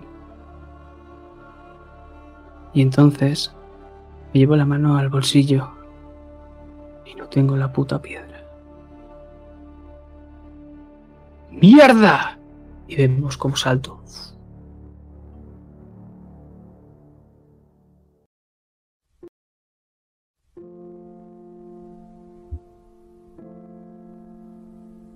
Te dije que te equivocabas. Y lo que pasaría si te equivocabas, pero no pasa nada, yo estoy aquí para solucionarlo. ¿Vale? No tienes que Estoy- ser... Estoy No, eres- golpeándote la manga. Me da igual hacerte daño. Estoy apagándote el fuego como puedo. Me estoy quemando mis propias manos. ¿Qué haces aquí, Catherine? Evitar que hagas loca. algo que no deberías hacer. Ya ha habido suficiente dolor esta noche. Eres bueno, Klaus. En el fondo, aunque hagas todo esto, no tienes que hacerlo por papá, no está aquí. No lo hago por él. Lo hago por vosotras. ¿Qué Que tengáis un futuro mejor. qué- qué va a cambiar que ese hombre que acabe calcinado?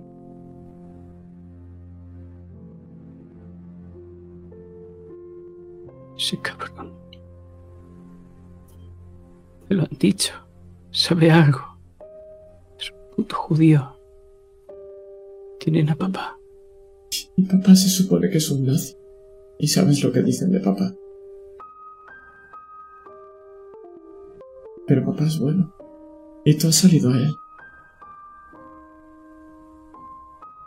O eso quiero creer. Has salido a papá, Klaus. No, Cata. Si no soy un héroe. Para mí sí. Eres el que protege siempre a Silvia. Y a pesar de que mamá siempre me mete la bronca, al final estás tú para traerme la cena.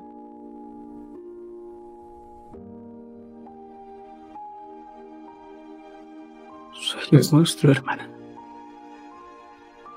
¿Lo has visto? Silvia tiene miedo. ¿Cómo voy a... ¿Cómo voy a poder criar a mis hijos así? Pues haciendo lo que debería hacer papá, que es volver a casa. Y cuando sepan lo que he hecho, como papá,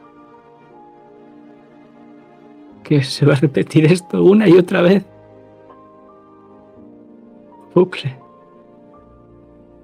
Ya te lo he dicho, pase lo que pase, somos familia. Y no solamente yo contigo. Silvia también y mamá también. A pesar de que somos familia, mira lo que te he hecho. Lo que he hecho a este chaval. Lo que he hecho a Otis. Bueno, puedes ayudarme a salir de aquí. Dejar a este hombre vivo y quizá volviendo con su familia. Y buscar a papá.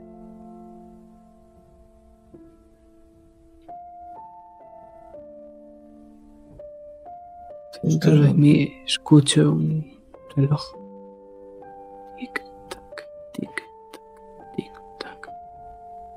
Solo espero hasta que se detenga. Soy una bomba de relojería. Hermana, Una bomba de relojería con hijos. Con madre. Con mujer y con hermana.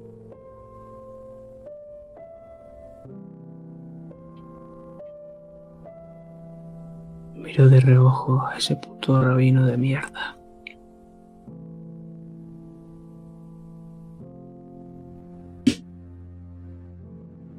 Juan, Miguel. Nos vamos.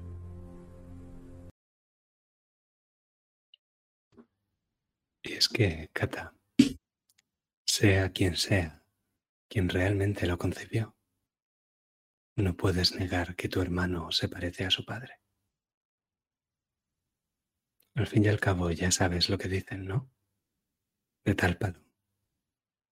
Tal, sí. Pero lo último que vamos a ver es otro lugar distinto. Tiempo a una mesa puesta para la cena. Y sentados a la mesa vemos a una pequeña familia compuesta por un padre y una hija. Y lo que vemos a la luz de un candelabro de siete brazos es como el padre busca a tientas la mano de su hija por encima de la mesa y la coge con fuerza. Y es que así, padre e hija cantan en hebreo, loando a Dios.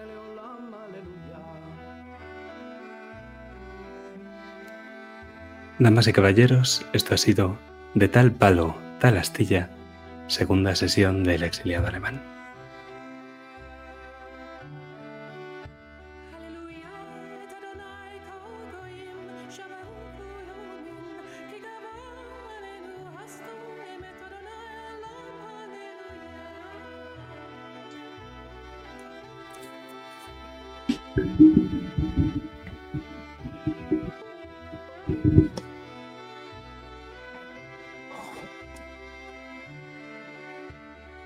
Estaría.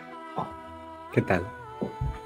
Maravilloso. Yo esperaba un tirito para llevármelo yo, pero como no, me he tenido que autoquemar. Si es que de verdad, pegarle el tiro al, al hebreo. pero no, no. Qué bonito ha sido. Oh, Oh, Yo cuando has dicho ha sido un... No. Julien, no. Nos, nos estamos peleando por ser la Julien de la partida. Es que, es que no lo hemos visto venir ninguno. Mira que yo sabía que Adri iba a salir en esa escena, pero cuando ha dicho eso me he quedado como no puede ser. Claro.